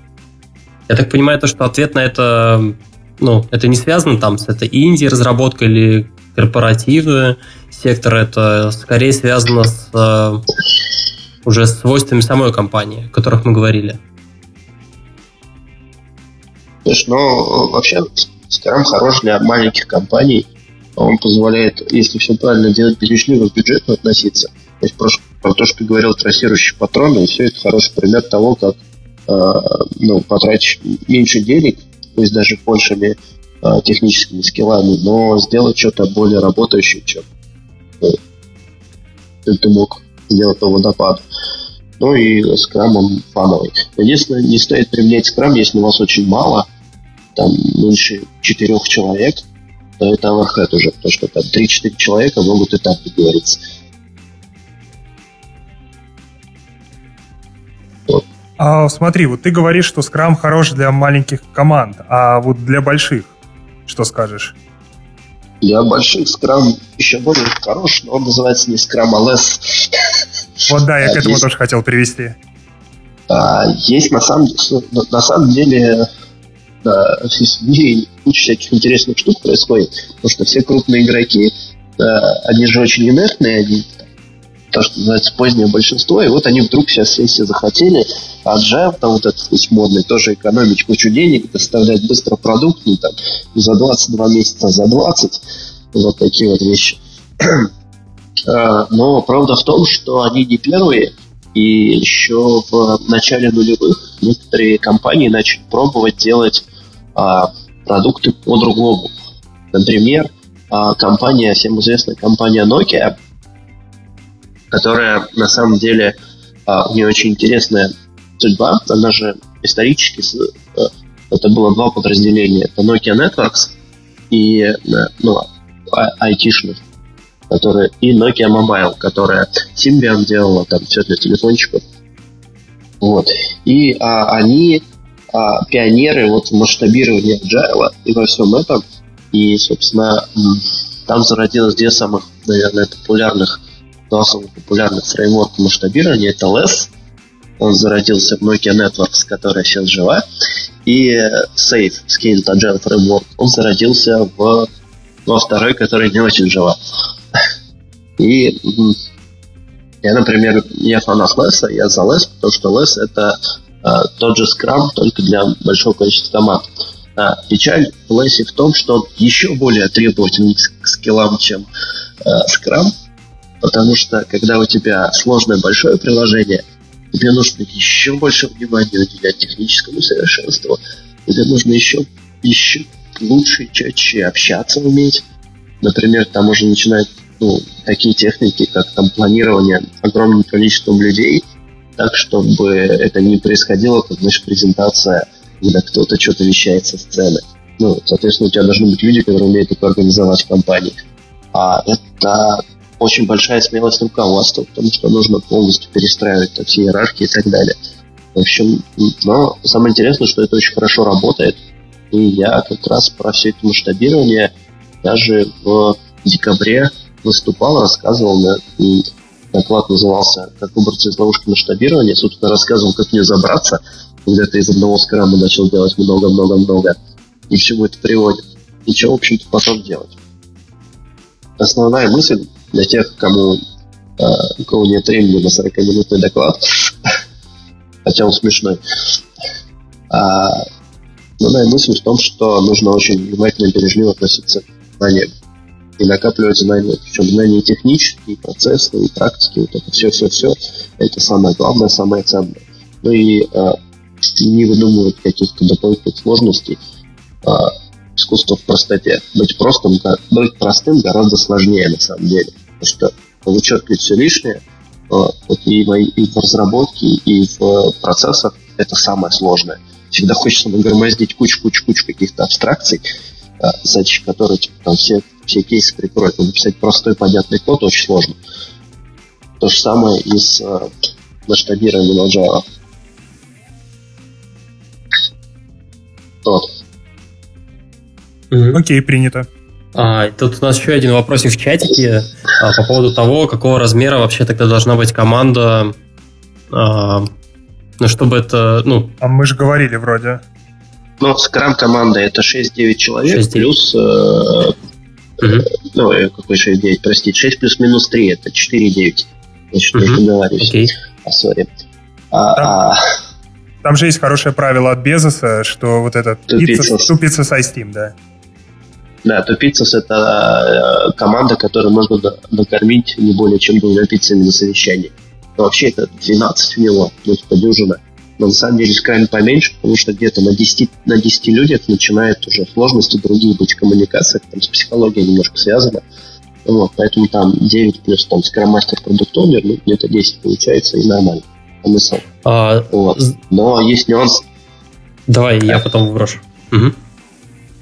Но есть нюанс в том, что вот этот лес, он работает на сотни, на тысячи человек. Есть лес Huge, который там на 2,5 тысячи человек можно запустить. Например. А, хотел бросить забавный факт, что а, в регби, ну, я не знаю, я не, не интересуюсь, в Википедии говорит, что в регби 15 игроков. Типа скрам... Э, ну, им сложнее. Скрам, им, да, им да, сложнее. В регби не работает. Им нужны две да. скрам-команды. Да-да-да. А, или уже лес Им нужен лес. Да, им. Но на самом деле там две-три команды можно не воротить лес, если один-три команды над одним продуктом. Стоп, смотри. А, окей, мы рассмотрели две ограниченных ситуации. Маленькая команда, маленькая компания, где мало разработчиков, там их хватает просто скрама. Большая uh-huh. ком- компания на тысячу человек, где все живут по скраму, и над этим у нас настройка в виде LS. А uh-huh. как быть в переходный этап, когда у нас есть большая компания, там, ну, в тысячу, да даже в 200 человек, и мы хотим начинать внедрять скрам в каких-то командах, но не готовы всю компанию взять, вот щелкнуть пальцами и перевести? Послушай, ну, это частый вопрос, который задают, спрашивают мне мои клиенты, которые я потом внедряю. А, а я понял есть... ответ. Давай, какой? Нет, нет, не ну, через постель. Нет, в смысле, э, если есть такой вопрос, приходите, берите меня консультантом, я вам все построю. Не, ну, я могу легко ответить на него, еще репетировал уже. На самом деле есть два варианта. А, например, тот же LESS, он предполагает там, длительный этап подготовки, а потом LESS Flip. Ну, ты очерчиваешь какую-то границу, где ты хочешь поменять. Она может не все организации быть, а какой-то один продукт, если ты правильно ну, определил продукт. И ты там делаешь а, трансформацию. Это хороший сценарий, но на него просто не все компании готовы решиться, к сожалению. Вот. Есть сценарий более безопасный для компании, он более долгий, и потом все равно меняться придется. И он более сложный для внедрения. Это всякие пилотные команды, когда ты находишь там внутри талантливого продукт-оунера, который готов в это вкапываться, а, изолируешь там команду, находишь поддержку топ-менеджера, изолируешь, притаскиваешь какого-нибудь там крутого скромастера или коуча, он там несколько месяцев с этой командой живет, и потом происходит вау-эффект, и команда начинает там что-то, что-то поставлять. Тут срочно все хотят точно так же, вот, а потом происходит то, что я как раз в докладе рассказывал, э, про в общем, если все сделать, если там в одном шаге ошибиться, то можно ощутить, очутиться по, посреди большого пожара, когда у тебя 20 одинаковых скрам команд, то ничего не работает. Вот. Ты где-то свернул не туда. Ну, например, ты забыл обучить скрам-мастеров. Вот. Такие вот всякие случаются. Сценарии. Понятно. Окей. Пойдем да. дальше. Мы на самом деле очень активно уже, в том числе и следующую тему обсуждаем вообще про скрам-мастера. А, я как понял, скрам-мастер это может быть, ну, это может быть явно отдельный человек в команде, как мы уже разобрались, это может быть человек, который прям держит сразу три команды и участвует в них. Не-не-не, не надо три, лучше одну. А, ну, ладно. Так вот, а, держит сразу три команды. Вот. И, или второй вариант, когда а, шапочку скроммастера одевает кто-то из а, людей внутри. Я правильно понимаю или как? Э, я такого не говорил. А это, ну, так на самом деле делают. И вот вопрос о том, работает ли это, или от такого стоит вообще избегать. Что думаешь? Слушай, я, я бы не советовал надевать шапочку временно. А, если ты хочешь шапочку надевать, это почти наверняка означает, что ты в будущем ну, либо должен себя посвятить этому очень сильно, либо ты будешь это делать крайне хреново, потому что скрам-мастерство – это, мать вашу, отдельная профессия, в которой нужно знать миллиард всего, чтобы делать это хорошо.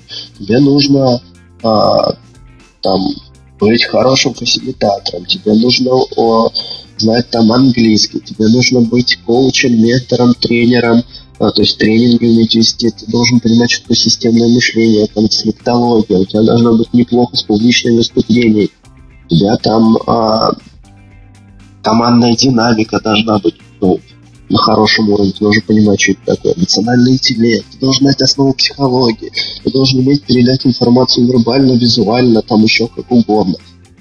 И ты где-то там в конце еще нужно знать сам скраб. Вот. Более того, там еще нужно понимать, как продукты разрабатываются, как продукты придумываются, что, как, как, вот это все происходит. Это там черт ногу сломит, и если ты шапочку надел на недельечку, а, то есть небольшой риск, что ты все это за недельечку узнать не успеешь. Вот, и это грусть печаль, потому что, скорее всего, ты просто, ну, во многих компаниях происходит, это частый вообще сценарий, просто скромастер такой, я говорю, ну, я не очень много на это времени, я, я как бы разработчик, мне еще сказали, что я скромастер, вот, я прочитал вот Сазерл книжечку за два месяца, и я сейчас провожу ретроспективы, и пока больше ни на что у меня времени не хватает. Спрашиваешь, как проводишь ретроспективу? Говорит, ну, ну, э, мы сидим и час обсуждаем проблемы, вот. И это не совсем то, что должен делать скроммастер. Этот чувак, безусловно, молодец, он взял на себя дополнительную ответственность, и, в принципе, как бы лучше так, чем никак. Но плюс печаль тоска в том плане, что можно гораздо круче делать.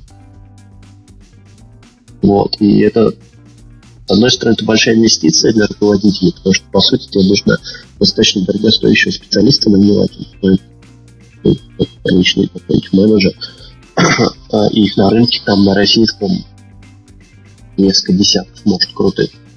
А, но с другой стороны, если ты хочешь прям реально разогнать команду, если ты знаешь, что для тебя важнее не дешевле, а быстрее, и ты от этого больше заработаешь, то для бизнеса это, как правило, хороший аргумент. Они готовы рискнуть и вписаться туда, в эту историю. Угу. Ну, подожди, а как жить-то? Скрам нужен всем, скрам-мастеров пара десятков хороших, а ты говоришь, что если ты не идеальный скрам-мастер, то у тебя все плохо. Ну, не все плохо, но все не так хорошо, как могло быть. А, вот, то есть все-таки у нас есть градации. Так вот, вот эта история, где вот шапочку одевает кто-то из э, участников команды и хотя бы часть этих компетенций у себя прокачивает, она хоть какое-то право на жизнь имеет? А, она, ну, это может быть началом, но, а, как показывает... Началом практика, прекрасная история. Началом прекрасная история, да, когда одна маленькая девочка шла там большую красивую любовь, а, но история не об этом. Просто на практике большинство компаний на этом и заканчивают. И очень тяжело потом ребят убедить, что Scrum, он не вот эти вот там простые ретроспективки, это там не плюс пару процентов в эффективности вашей команды, а на самом деле ну, рывок качественный. И я почему советую все-таки хотя бы одну команду попробовать с full-time Scrum Master, потому что чтобы посмотреть, насколько разница большая. А, и да, можно так делать. Это очень грустно, и это лучше, чем ничего, если вот там совсем-совсем ну никак. Ну, потому что вы хотя бы будете осознанно эти принципы применять, которые мы вначале говорили, что не все могут систематически анализировать, что делают. Вот. Если вы хотя бы это уже начали делать, это уже замечательно. А, вот. А если вы на этом закончите, это будет груз печали, где-то умрет один скромастер. А их и так вот. Э, мало осталось. Да, да, поэтому не делайте так. Так, а, ну смотри, мы подошли к интересному вопросу, мне кажется. А, сколько получает скроммастер? Сколько получает скроммастер? А, Медиана. Ну, он 100, стоит ли жмуглей. скроммастером? 150 жмуглей. Нормально. Даже жмугли не очень валюта, да. Это казахская валюта? Казахская валюта это где? От слова деньги. Окей. Okay. Деньги, деньги. Не, на самом деле, Scrum получает, как я уже говорил, очень похоже на Project Manager. Если уж, может хотите конкретные цифры, их есть у меня. А от... Хотим. От 120 до бесконечности на руке.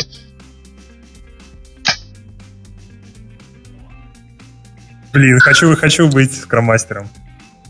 Но за, дальше только от квалификации зависит. Там потолка нет. Причем, когда я говорю потолка нет, я имею в виду, что прям нет.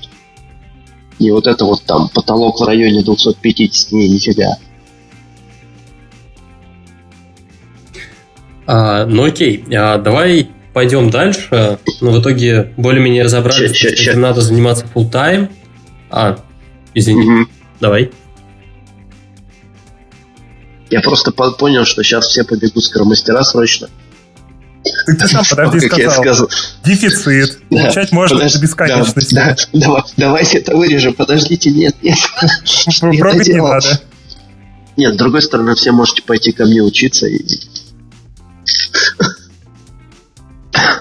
Почему прогать не надо? А, кстати, насчет прогать не надо, хорошо, кстати, что сказал. А, будет круто, если вы прогать будете, но, похоже, вам придется это делать по ночам. А, а, есть, короче, топовые, топовые мировые коучи, они стараются и прогать, и прям хорошо прогать для себя хотя бы, чтобы ну, быть в тонусе инженерных практик. Вот. Мы это просто слух не проговариваем. Угу. Та штука. Ну, потому что, как мы уже обсудили, если не прогаешь, войти тебе не место. Ну, всегда еще рядом через постель. Да-да-да. Блин, это, короче, все это будет... Это название выпуска. Как во... попасть войти через постель. А, замечательно. Мастера. Давайте пойдем и поговорим а, про а, какими качествами должен обладать человек, который хочет стать скрам-мастером. В общем, какие качества важны. Я так понимаю, а, обязательно должна быть история там про эмпатию, про... А, он должен быть ну, не альтруистом, наверное, даже, да? Раз он ну, как бы безвозмездно ну, вот, да, делится да. своей энергией и э, целиком посвящает себя вот команде. Лидер-слуга, чувак. Лидер-слуга. Лидер-слуга, да. Слушай, еще у тебя очень много энергии должно быть, потому что тебе придется энергии пробуривать э, целых компаниях ходы для своей скрам-команды, у тебя должно быть обязательно очень, очень, очень большой мозг. Потому что нужно уметь системно анализировать не только там то, что ты делаешь, а то, что вся организация делает в конечном итоге. Сначала команда, а потом организация. Нужно ну, честным, открытым быть. Потому что ну, чисто технически можно это делать, э, ну, запугивая, удержая людей. И даже, возможно, у кого-то это работает. Но это противоречит ценностям того же скрама, которые там открытость, фокус, уважение, коммитмент и это или открытость, я забыл пятую часть, боже мой, какой же самый блядь.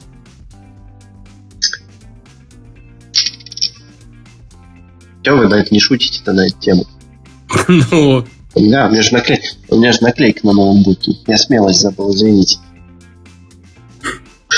У меня наклейка на ноутбуке с ценностями. Все удобно очень. О, а, пять ценностей скрама. Открытость, фокус, уважение, э, смелость и коммитмент, э, который на русский попал переводится. Я, кстати, всегда смелость бывает. Коммитмент, э, утверждение, соглашение, обязательство, обязательство. Вот, его, кстати, в одном из кранвейдов перевели как обязательство, хотя по смыслу это не совсем то же самое. А, даже есть такой анекдот, знаете, про а, свинью и курицу, которые хотели открыть кафе, в котором будет подавать яичницу с беконом. Угу. Вот, да, и, да. Э, и курица такая говорит, слушай, э, давай, говорит, откроем. Ну, я по яйца буду поставлять, с тебя бекон. Слушай, говорит, ну, яйца, говорит, это все хорошо, то это не то же самое, что бекон. Вот, как бы коммитмент в Трангайде, он вот больше про бекон. Это там очень сильно а, вкладываешься в то, что ты делаешь, когда ты не пофиг, или как не приходишь просто, короче, на работу, сидеть 8 часов. А это реально фан, драйв, ты готов этим заниматься, там, просто туда усилия э, впихивать свои. А, также этот анекдот вы можете прочитать э, в книге одного очень известного автора. Какого? Какого, да. А, окей, ладно, разобрались. Э, качества замечательные, но помимо качеств нужно и поучиться чему-то, правильно? Вот. И возникает вопрос, вот я хочу стать скрам-мастером, мы поняли то, что, Миш, можно пойти на твой тренинг, ты, в общем, всех научишь, естественно, не бесплатно, а, ну, как обычно вообще скрам-мастер развивается? Вот человек просто, условно говоря, ну, не совсем с улицы, вот я был разработчик мобильный, хочу стать скрам-мастером full time хочу получать бесконечность. А, можешь расписать, в общем, список а, и а, диаграмму Ганта построить моего развития. Диаграмма Ганта это не про скрам-мастера. Ну, он же еще пока не умеет, поэтому пока как, как, как выходит. В общем, чек-лист, ну, начала, что нужно сделать, куда пойти. Итеративно чего? Для начала, не думай о будущем. Для начала не, ни о чем не думай. А, слушай, строить планы хорошо, не менять их потом плохо. Э, люди важнее процессов. А, да. А что важнее людей? А? Риторические вопросы пошли.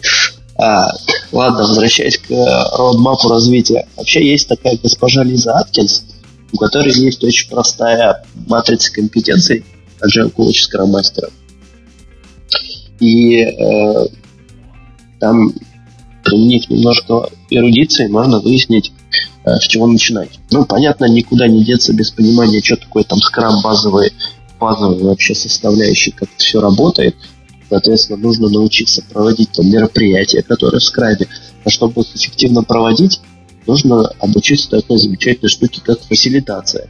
Но сама по себе является отдельной профессией фасилитатор. То есть можно просто этим только заниматься. А нужно понимать, что такое коучинг. я говорю коучинг, я имею в виду профессиональный коучинг, а, это то самый там лайф-коучинг, когда ты тет-а-тет, как ты помогаешь человеку развиться. Ты не, не говоришь, типа, иди делай вот это, вот это, вот это. Этими вопросами. И это тоже отдельная профессия, куда можно развиваться.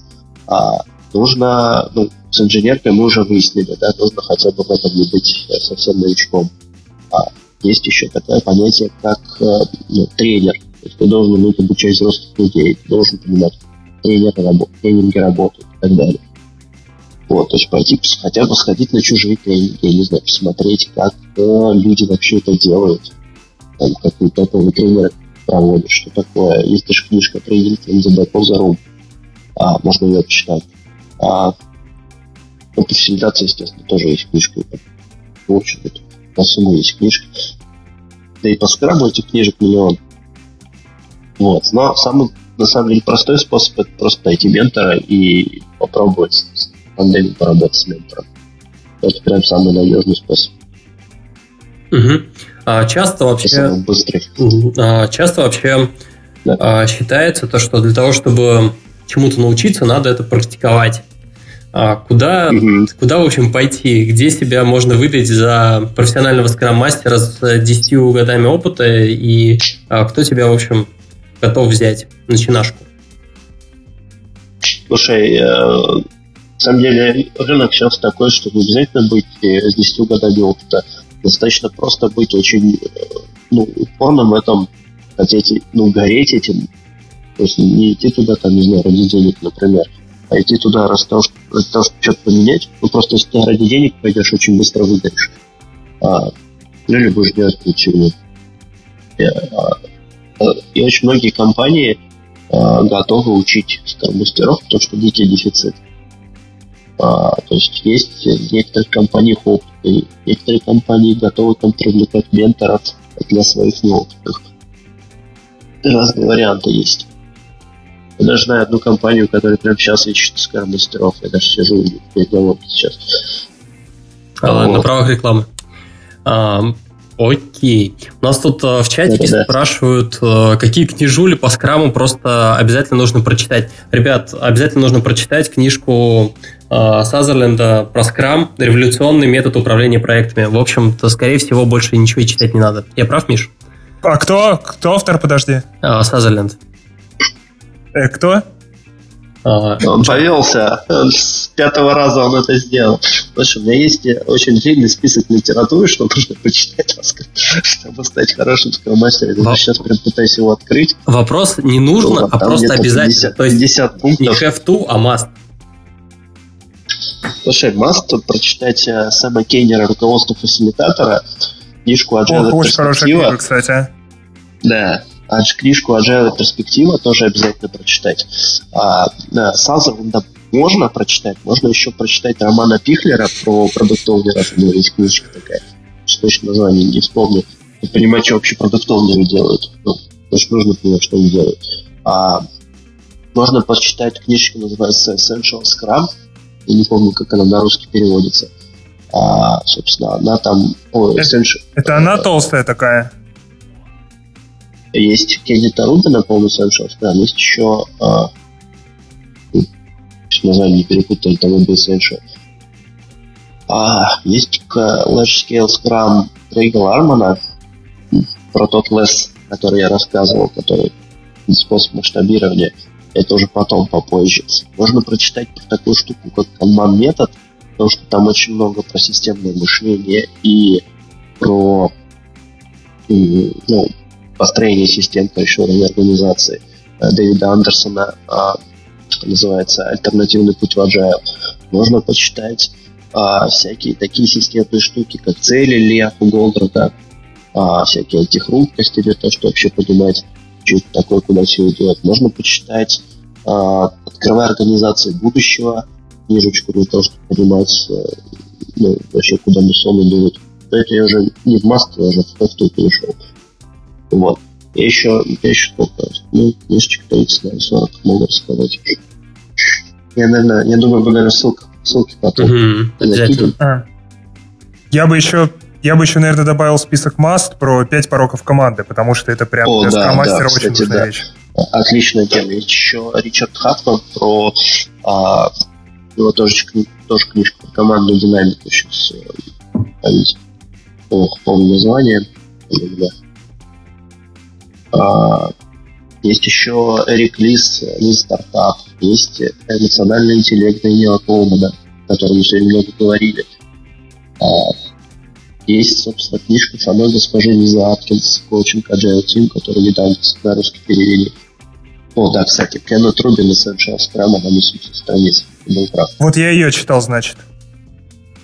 Да. Но она прям такая супер исчерпывающая, но вот ты реально, когда ее прочитываешь, ты такой, окей.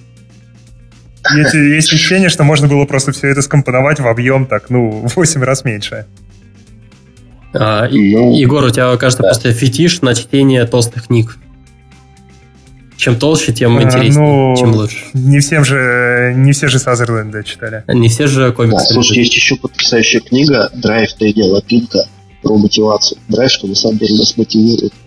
И поток э, Михей Чицетликай, который, кстати, который еще Стас говорил, что когда ты фигачишь, чтобы не подходили. Вот еще про команды есть лидеры племя Дэйва Логана. И что еще интересненького вам советую?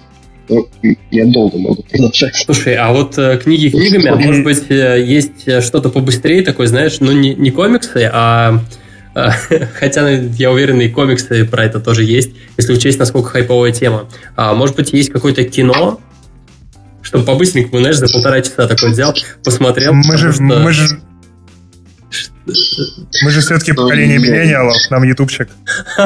Да. Ютубчик. Я что-то вот, кстати, не помню кино. Есть единственный пару роликов компании Spotify, типа как они это делали. Вот, но там не принципы рассказываются, а просто ну, как у них все классно работает, как у них там agile, плюс инженерная культура, все здорово. Так и называется. Там это building Spotify... engineering culture, по-моему. Да, Spotify engineering culture. А, вот. Там в двух частях, ну, на полчасика видос. Кстати, Данила Пинка видос тоже есть про мотивацию. А, угу. Вот. А таких, которые про скрам нормально рассказывают, нету нифига. А какие появляются в их сообществе троллем, потому что они все врут. Я не знаю, почему так, хоть свое снимать. Я стану богатым, знаменитым, этого сниму. Окей. Ну что? Станешь ну, богатым и знаменитым, тебя Дудь позовет, и ты там все расскажешь. Точно, как раз на час. Вообще можно на Kickstarter выйти. Ну, когда тебя зовут в подлодку, это лучше, чем когда тебя Дудь зовет. Да, есть такое. Ну да. Так что, а, погнали, наверное, к следующей теме. А, более-менее, в общем, обсудили, а, где это можно научиться. Ребят, если что, обязательно приложим это снизу в описании выпуска. Давайте поговорим про, ну, собственно, про хайп вокруг этой всей истории. Миш, как ты думаешь, почему говорить то, что у тебя скрам, когда у тебя есть только джира и все, стало настолько модно?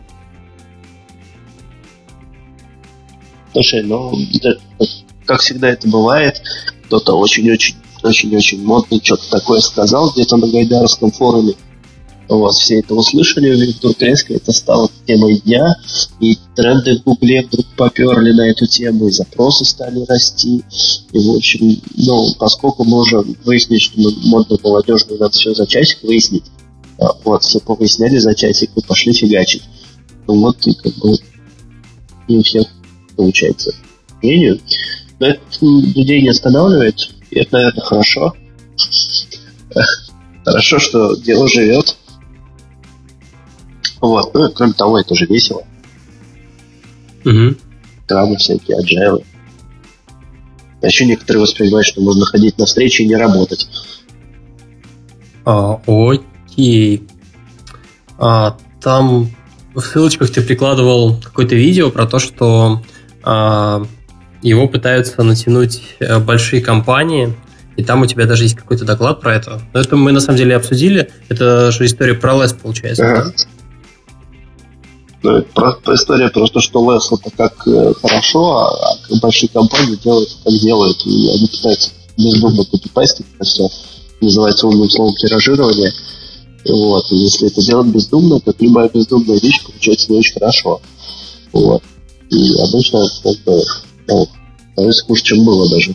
Потому что раньше оно хотя бы как-то работало, и когда ты все сломал и, и ничего разумного на этом месте не построил, а, вот, и можешь потащить компанию куда-то не туда. Угу. Вот, а потом выясняется, что скрам не работает. Хотя, на самом деле, не скрам виноват. Потому что скрам ты говорил то, что нормальное дело нормально будет, а ты ненормально делал. А виноват скрам-мастер. Да что сразу скрам-мастер? Ну что сразу скрам-мастер? Скрам-мастер, наоборот, он, через постель он, он разговаривать, он все свалит на команду. Не-не, его просто через постель взяли и все. Уже okay. Ну, как, как взяли, так и уберут. Тоже через постель. А, Тасс. На этой замечательной ноте через постель я предлагаю, в общем, потихоньку подводить черту. Да. А, вообще, о чем мы сегодня с вами поговорили?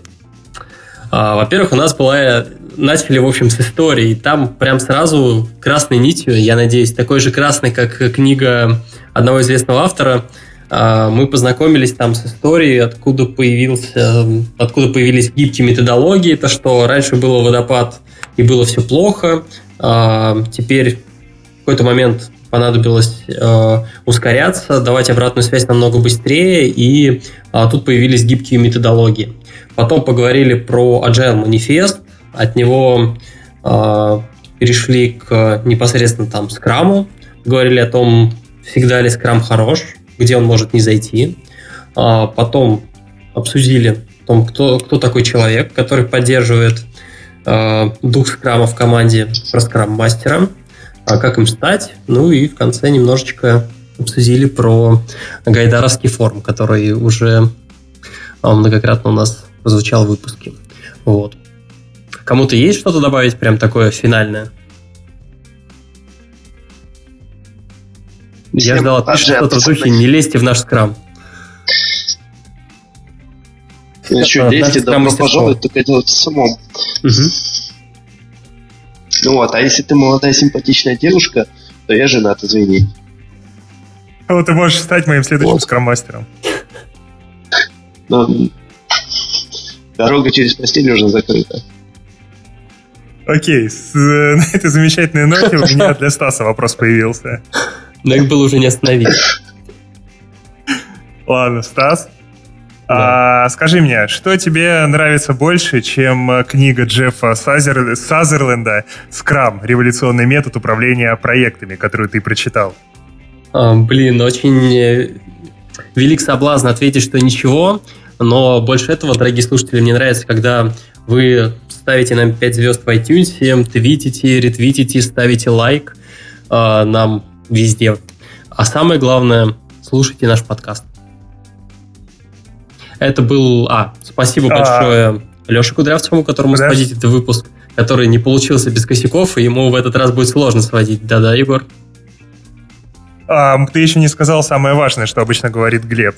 А, не забывайте вступать в экипаж нашей подлодки на Патреоне. Мы когда-нибудь изменим это, эту фразу, я обещаю. А, когда а, ты что еще? Подписывайтесь на чатик. Никогда, чувак, никогда. Подписывайтесь на наш чатик и вот это все. А, это был 46-й выпуск про скрам-мастерство. 45-й. Или 46-й. А, Егора не будет а, в следующем выпуске. Всем пока. Пока-пока.